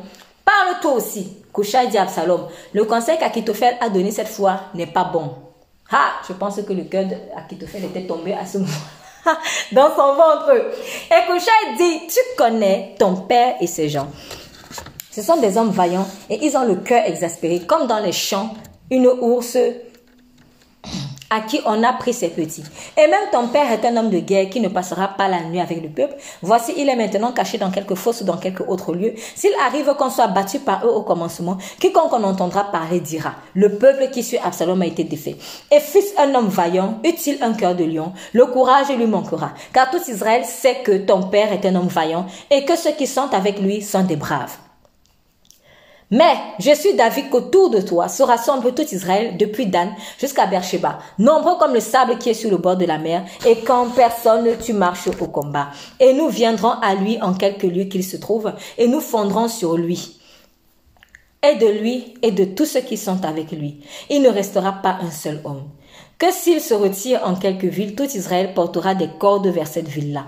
Et nous la traînerons jusqu'au torrent, en sorte qu'on n'en trouvera plus même une pierre. Alors Absalom et tous les hommes d'Israël dirent, le conseil de Kushaï l'Archite vaut mieux que le conseil d'Akitophel, car l'Éternel avait décrété de dissiper le conseil d'Akitophel qui était bon afin de faire venir le mal sur Absalom. Alors, ça c'était vraiment une grande leçon pour euh, comprendre ceci. Quand Dieu m'a utilisé pour donner un conseil, une parole, un conseil, puisque c'est le contexte ici. Le fait que quelqu'un m'ait écouté, c'est encore la grâce de Dieu. C'est ça en fait. Donc si même la personne ne m'a pas écouté, n'a pas écouté le message qui vient de Dieu venant de ma part, eh bien, il faut que je comprenne que le fait que quelqu'un reçoive, c'est la grâce. Jésus a dit que personne ne peut venir à lui si cela ne lui a pas été donné du Père. Donc, malheureusement, quand je commence à croire que c'est mon don qui est Dieu, je vais tomber dans cette mauvaise euh, façon de réfléchir qui est que, comme euh, mon don c'est Dieu, tout ce que je vais dire, on va automatiquement obéir. Mais c'est pas ça. Le fait que quelqu'un obéisse, c'est la grâce de Dieu. Et là, Dieu vient de le démontrer. Parce que Akitophel, par rapport à leurs intérêts, il avait donné un, bon conseil. Par rapport à leurs intérêts il avait donné un bon conseil. Mais Dieu a tourné. Dieu a tourné et Dieu a fait en sorte que Absalom ne reçoive pas ce conseil. C'est ça. Donc, tout est grâce. Le fait que j'ai reçu le don, c'est une grâce. Le fait que j'ai libéré le message, c'est une grâce.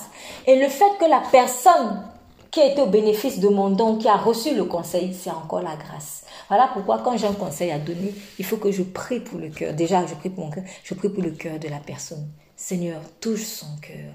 Il faut prier pour que la terre soit fertile. Seigneur, si cela vient de toi, fais en sorte que la personne reçoive.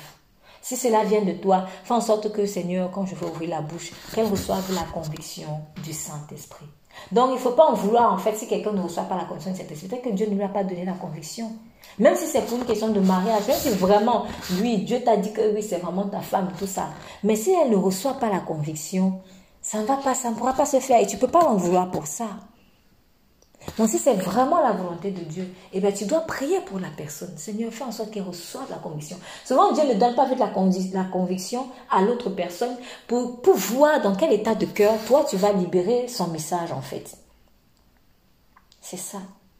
Donc, pour me maintenir dans l'humilité, Dieu va faire en sorte que j'ai encore, que je prenne encore le temps de prier pour la personne. Parce que cette personne, ce n'est pas mon esclave. C'est un enfant de Dieu. C'est un enfant de Dieu. C'est cela. Donc, le fait que quelqu'un reçoive le conseil que j'ai donné de la part de Dieu, si ça vient de la part de Dieu, ou que je reçois, qu'il reçoive quelque chose que je veux lui donner, c'est la grâce. Donc, il faut aller implorer la grâce. Et comme ça, là, tu ne pourras pas te glorifier. Donc, à ce moment-là, Dieu a dit à c'était, tu oublies peut-être que c'était par ma grâce que David recevait tes conseils. Parce qu'à vrai dire, David était déjà quelqu'un de très sage. Hein? David était quelqu'un de très sage. Donc, en réalité, c'était une grâce même que Akitophel soit conseiller de David. Et ça, Akitophel avait peut-être déjà oublié. Parce que souvent, on pense que comme Dieu m'a établi là, je suis trop indispensable. Mais David était déjà quelqu'un de très sage. Dieu aurait pu utiliser n'importe qui d'autre. Et ça, qui te fait avait probablement oublié, en fait. C'est moi qui suis le conseiller. En gros, comme si c'est grâce à moi si David règne bien. C'est la grâce. C'est la grâce. Ouvrier recruté à la onzième heure peut-être. Et même si tu as recruté à la première heure, c'est encore la grâce qu'on t'ait même recruté. C'est une grâce. Il ne faut pas qu'on oublie cela. Je suis, c'est une grâce que Dieu m'ait recruté dans ce champ.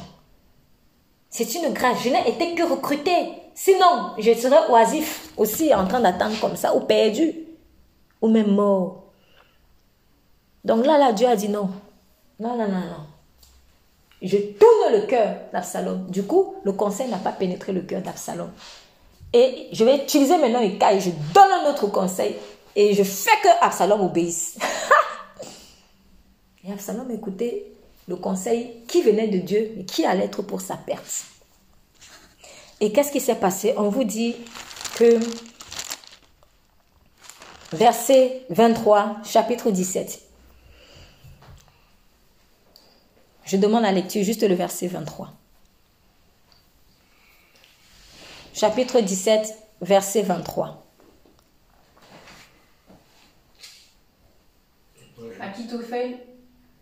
Akitophel, voyant que son conseil n'était pas suivi, là son âne et partit pour s'en aller chez lui dans sa ville. Il donna ses ordres à sa maison et il s'étrangla. C'est ainsi qu'il mourut et on l'enterra dans le sépulcre de son père. Amen. Quelle fin Quelle fin On n'a pas suivi son conseil. Qu'est-ce qu'il a fait? Il est allé dans sa maison dans sa ville. Il a donné, il a bien arrangé sa maison. Hein. Après, il allait se suicider. Donc, quelle était la valeur pour Absalom? Son poste, c'était quoi? C'était quoi? C'était sa vie, c'était son Dieu. Tu me retires le poste de conseiller du roi. Tu m'as fini. Il voulait tellement, vous voyez à quel point il voulait commander. Et Saint-Esprit n'était plus là. Pourtant, il donnait toujours de bons conseils. La veille, il a donné un bon conseil. En fait, l'ancien de Dieu, le don de Dieu était toujours là, sauf même si ça s'est perverti, mais le don de Dieu était toujours là. Mais maintenant, le fruit, le cœur n'y était plus au point pour lui, il peut se suicider. Il peut se suicider. Faisons vraiment attention parce que là, là, il a eu la fin comme euh, malheureusement Judas. Judas, je pense que c'était la même mentalité en fait. C'était la même mentalité. C'était sûrement quelqu'un qui était peut-être bon dans la gestion de, l'argent et tout ça. Et à un moment donné, il a fait de son don son Dieu. Quand il a vu qu'il ne pouvait pas utiliser Jésus comme un pantin, eh il allait trahir et après ça s'est mal passé, il s'est suicidé. Donc vraiment, en tout cas, il faut se dire, moi je ne vais pas me suicider parce que quelqu'un n'a pas suivi mon conseil. C'est pas, c'est pas, si c'est vraiment ce que je dis la vieille de Dieu, un jour, Dieu voulait va s'en rendre compte. Mais je, je, ne peux pas mettre ma vie dedans. Ma vie vaut plus que ça. Ma vie vaut plus que ça. Je ne suis pas née, euh, euh, euh comment dire ça? Être conseiller du roi, c'est pas une foi en soi. Et là, mettez tout ce à quoi peut-être vous pouvez vous attacher. Telle personne m'a quitté, je vais me suicider. Telle personne m'a fait, je vais me suicider. En fait, peut-être tu tu vas pas te suicider, mais tu vas mal le vivre. Voilà peut dire ça, ça mal le vivre. Dieu m'a utilisé, on m'a pas écouté, mais c'est pas grave. Je vais prier pour que ça se fasse. Je vais prier. Peut-être je suis même pas obligée même de dire que c'est passé par moi. Je suis peut-être pas obligée de dire que c'est passé par moi en fait. Il y a plein de choses que tu peux voir quelque part. Tu vois, c'est moi intercéder. Ça va sortir. Les gens vont se réjouir. Tu n'es pas obligé d'aller crier. C'est moi qui ai donné. C'est moi qui ai... J'ai prié pour toi. Si tu sais combien de temps j'ai... Ah. ah. ça sert à quoi en fait? Là, si je fais ça, ma récompense est déjà... Je l'ai déjà acquise. Bon, quand je vais aller au ciel, qu'est-ce que je vais avoir comme récompense? Que dalle. Quand il dit, quand vous faites des choses, ne le faites pas devant les gens. Car, je vous le dis, vous avez déjà votre récompense. La récompense, c'était quoi? On t'a encensé, non? Ah, c'est toi, merci, vraiment merci. Merci d'avoir prié, merci d'avoir prié. Maintenant, va au ciel. Il n'y a plus de récompense. Puisque tu as eu le merci, tu as déjà eu les honneurs. Donc, il y a des choses, je ne suis pas forcément obligée de le crier sur tous les toits. C'est ça, je ne suis pas obligée de crier sur tous les toits. C'est l'une des raisons pour lesquelles, je termine par là, euh, les gens n'aiment pas beaucoup l'intercession. Parce que les intercesseurs, en tout cas les, intercesseurs, ils ne sont pas forcément connus. Il y a de belles choses qui peuvent se passer dans la famille, dans l'église et autres, mais en fait, c'est parce qu'il y a un intercesseur. Peut-être l'intercesseur n'est même pas dans le groupe d'intercession. S'il y a peut-être dans cette église un groupe d'intercession, cet intercesseur-là n'est peut-être même pas dans le groupe d'intercession. Peut-être qu'il est, il fait autre chose. Dieu l'appelle à une autre fonction. Mais quand il est chez lui, là, dans le lieu secret, tout ce qui se passe de bien là où vous êtes, c'est lui. Ce sont ses prières. Mais peut-être vous ne savez pas. Vous ne savez pas. Et les gens n'aiment pas ça parce qu'ils aiment, en tout cas si je parle du contexte souvent de l'église, ils aiment les, tout là où on est vu. Voilà, il faut qu'on nous voit. Mais je pense, je crois qu'il faut penser plus à la récompense céleste. Il faut penser que même si les gens ne te voient pas, Dieu lui te voit en fait. Dieu lui te voit. Même le Fils de Dieu, il ne s'est pas affiché directement. Il y a eu un temps où il s'est caché. Il y a un temps où même quand il guérissait, il disait, ne dis pas. Ne dis pas que c'est moi. C'est un temps. Quand le temps a été, est venu pour se faire voir, il s'est fait Donc, euh, soyons humbles et vraiment marchons par l'esprit, sachant que l'esprit de Dieu, je ne vais pas, si quelqu'un lui mange le porc, moi je ne mange pas le porc. Si on est sauvé, on a reçu Jésus-Christ, nous sommes tous sauvés. Si quelqu'un lui mange la viande, je mange pas la viande, il mange le poisson, mange pas le poisson, c'est pas ça qui fait ma gloire. Si quelqu'un lui a des enfants à tel âge, moi je pas des enfants à tel âge, c'est pas ça qui fait ma gloire. Je ne bâtis pas ma relation avec Dieu sur des enfants. Si quelqu'un est conseiller du roi, je suis pas conseiller du roi, je suis conseiller d'autre chose. C'est pas ça qui fait ma gloire. Si maintenant on écoute mon conseil où on reçoit mes dons, ce que je dis, tout ça là, mes rêves, mes prophéties, mes visions, mais tout ce que vous voulez. Si on reçoit, on a reçu. Si on n'a pas reçu, on n'a pas reçu. Je n'ai alors qu'à prier pour qu'on reçoive. Et c'est ça la marche avec le Saint-Esprit. C'est ça la marche. C'est là où tu verras que quand j'ai un don de Dieu, mon cœur est toujours avec le Saint-Esprit ou mon cœur n'est plus. C'est vraiment à ta façon de... Souvent à des détails comme ça. Mais à vrai dire, le Saint-Esprit te le révélera toujours. Et c'est pour ça que nous pouvons aussi être en paix. Parce que nous n'avons pas à nous juger nous-mêmes. Il ne faut pas non plus arrêter de faire les choses. Je ne vais, pas, je vais, vais pas arrêter de, euh, de, de prophétiser parce que j'ai peur de me glorifier. Comme le Seigneur un jour m'a dit, plus tu vas prophétiser, plus comme mon onction va monter, elle va te purifier aussi. Donc il faut faire les choses. Fais les choses et quand il y aura peut-être des imperfections, des erreurs, des choses comme ça, je vais te dire, ok, là, regarde, regarde, regarde, regarde, regarde. Donc, euh, il ne faut pas maintenant dire, non, moi, je ne vais plus prophétiser, moi, je ne vais plus partager les sons, moi, je ne vais plus faire ça. Là, mm, mm. là ça, c'est bloquer le Saint-Esprit de Dieu. Donc, ne tombons pas dans cette peur. Père, dans le nom puissant de Jésus, je te bénis pour ta parole. Et je prie vraiment que euh, le Saint-Esprit devienne euh, un complice, un complice. Que nous cessions de bâtir notre relation avec toi sur des, choses simplement séculières. Le manger, le boire, le poste, l'ancien, euh, toutes ces choses-là, Seigneur, qui, à un moment donné, vont s'arrêter. Les dons, même les dons spirituels. Seigneur, que cela ne devienne pas notre Dieu, mais que toi seul tu sois notre Dieu. Et la seule manière de nous garantir de cela, de nous garantir de l'orgueil, en particulier de l'orgueil spirituel, c'est la marche avec le Saint-Esprit. Et je te prie qu'au fur et à mesure que nous marchons avec toi, que vraiment nous nous sentions de plus en plus petits devant toi, afin que l'humilité, Seigneur, devienne, prenne de plus en plus place en nous. Car tu as dit, les premiers seront les derniers, les derniers seront les premiers. Et tu as dit, l'humilité précède la gloire, mais l'orgueil la chute. Merci le Saint-Esprit vraiment de nous saisir et nous conduire constamment comme euh, un vent comme ce vent-là par lequel, euh, euh, comme tu te comportes toujours comme le vent, tu nous conduis également comme le vent, afin que nous ne soyons pas nous ne calquions pas automatiquement notre vie sur notre prochain, parce que tu as également une destinée particulière pour nous. Je te prie aussi, Seigneur, pour la sagesse. Quand tu me mets dans un cadre, quand tu mets quelqu'un dans un cadre, si tu as mis quelqu'un qui écoute, Seigneur, ce message dans un cadre, dans une communauté, dans un endroit, Seigneur, qu'il apprenne à se soumettre aux lois, tant que cela n'affecte pas ta relation avec lui. Dans le nom puissant de Jésus-Christ, nous avons prié. Amen, Amen, Amen. Amen.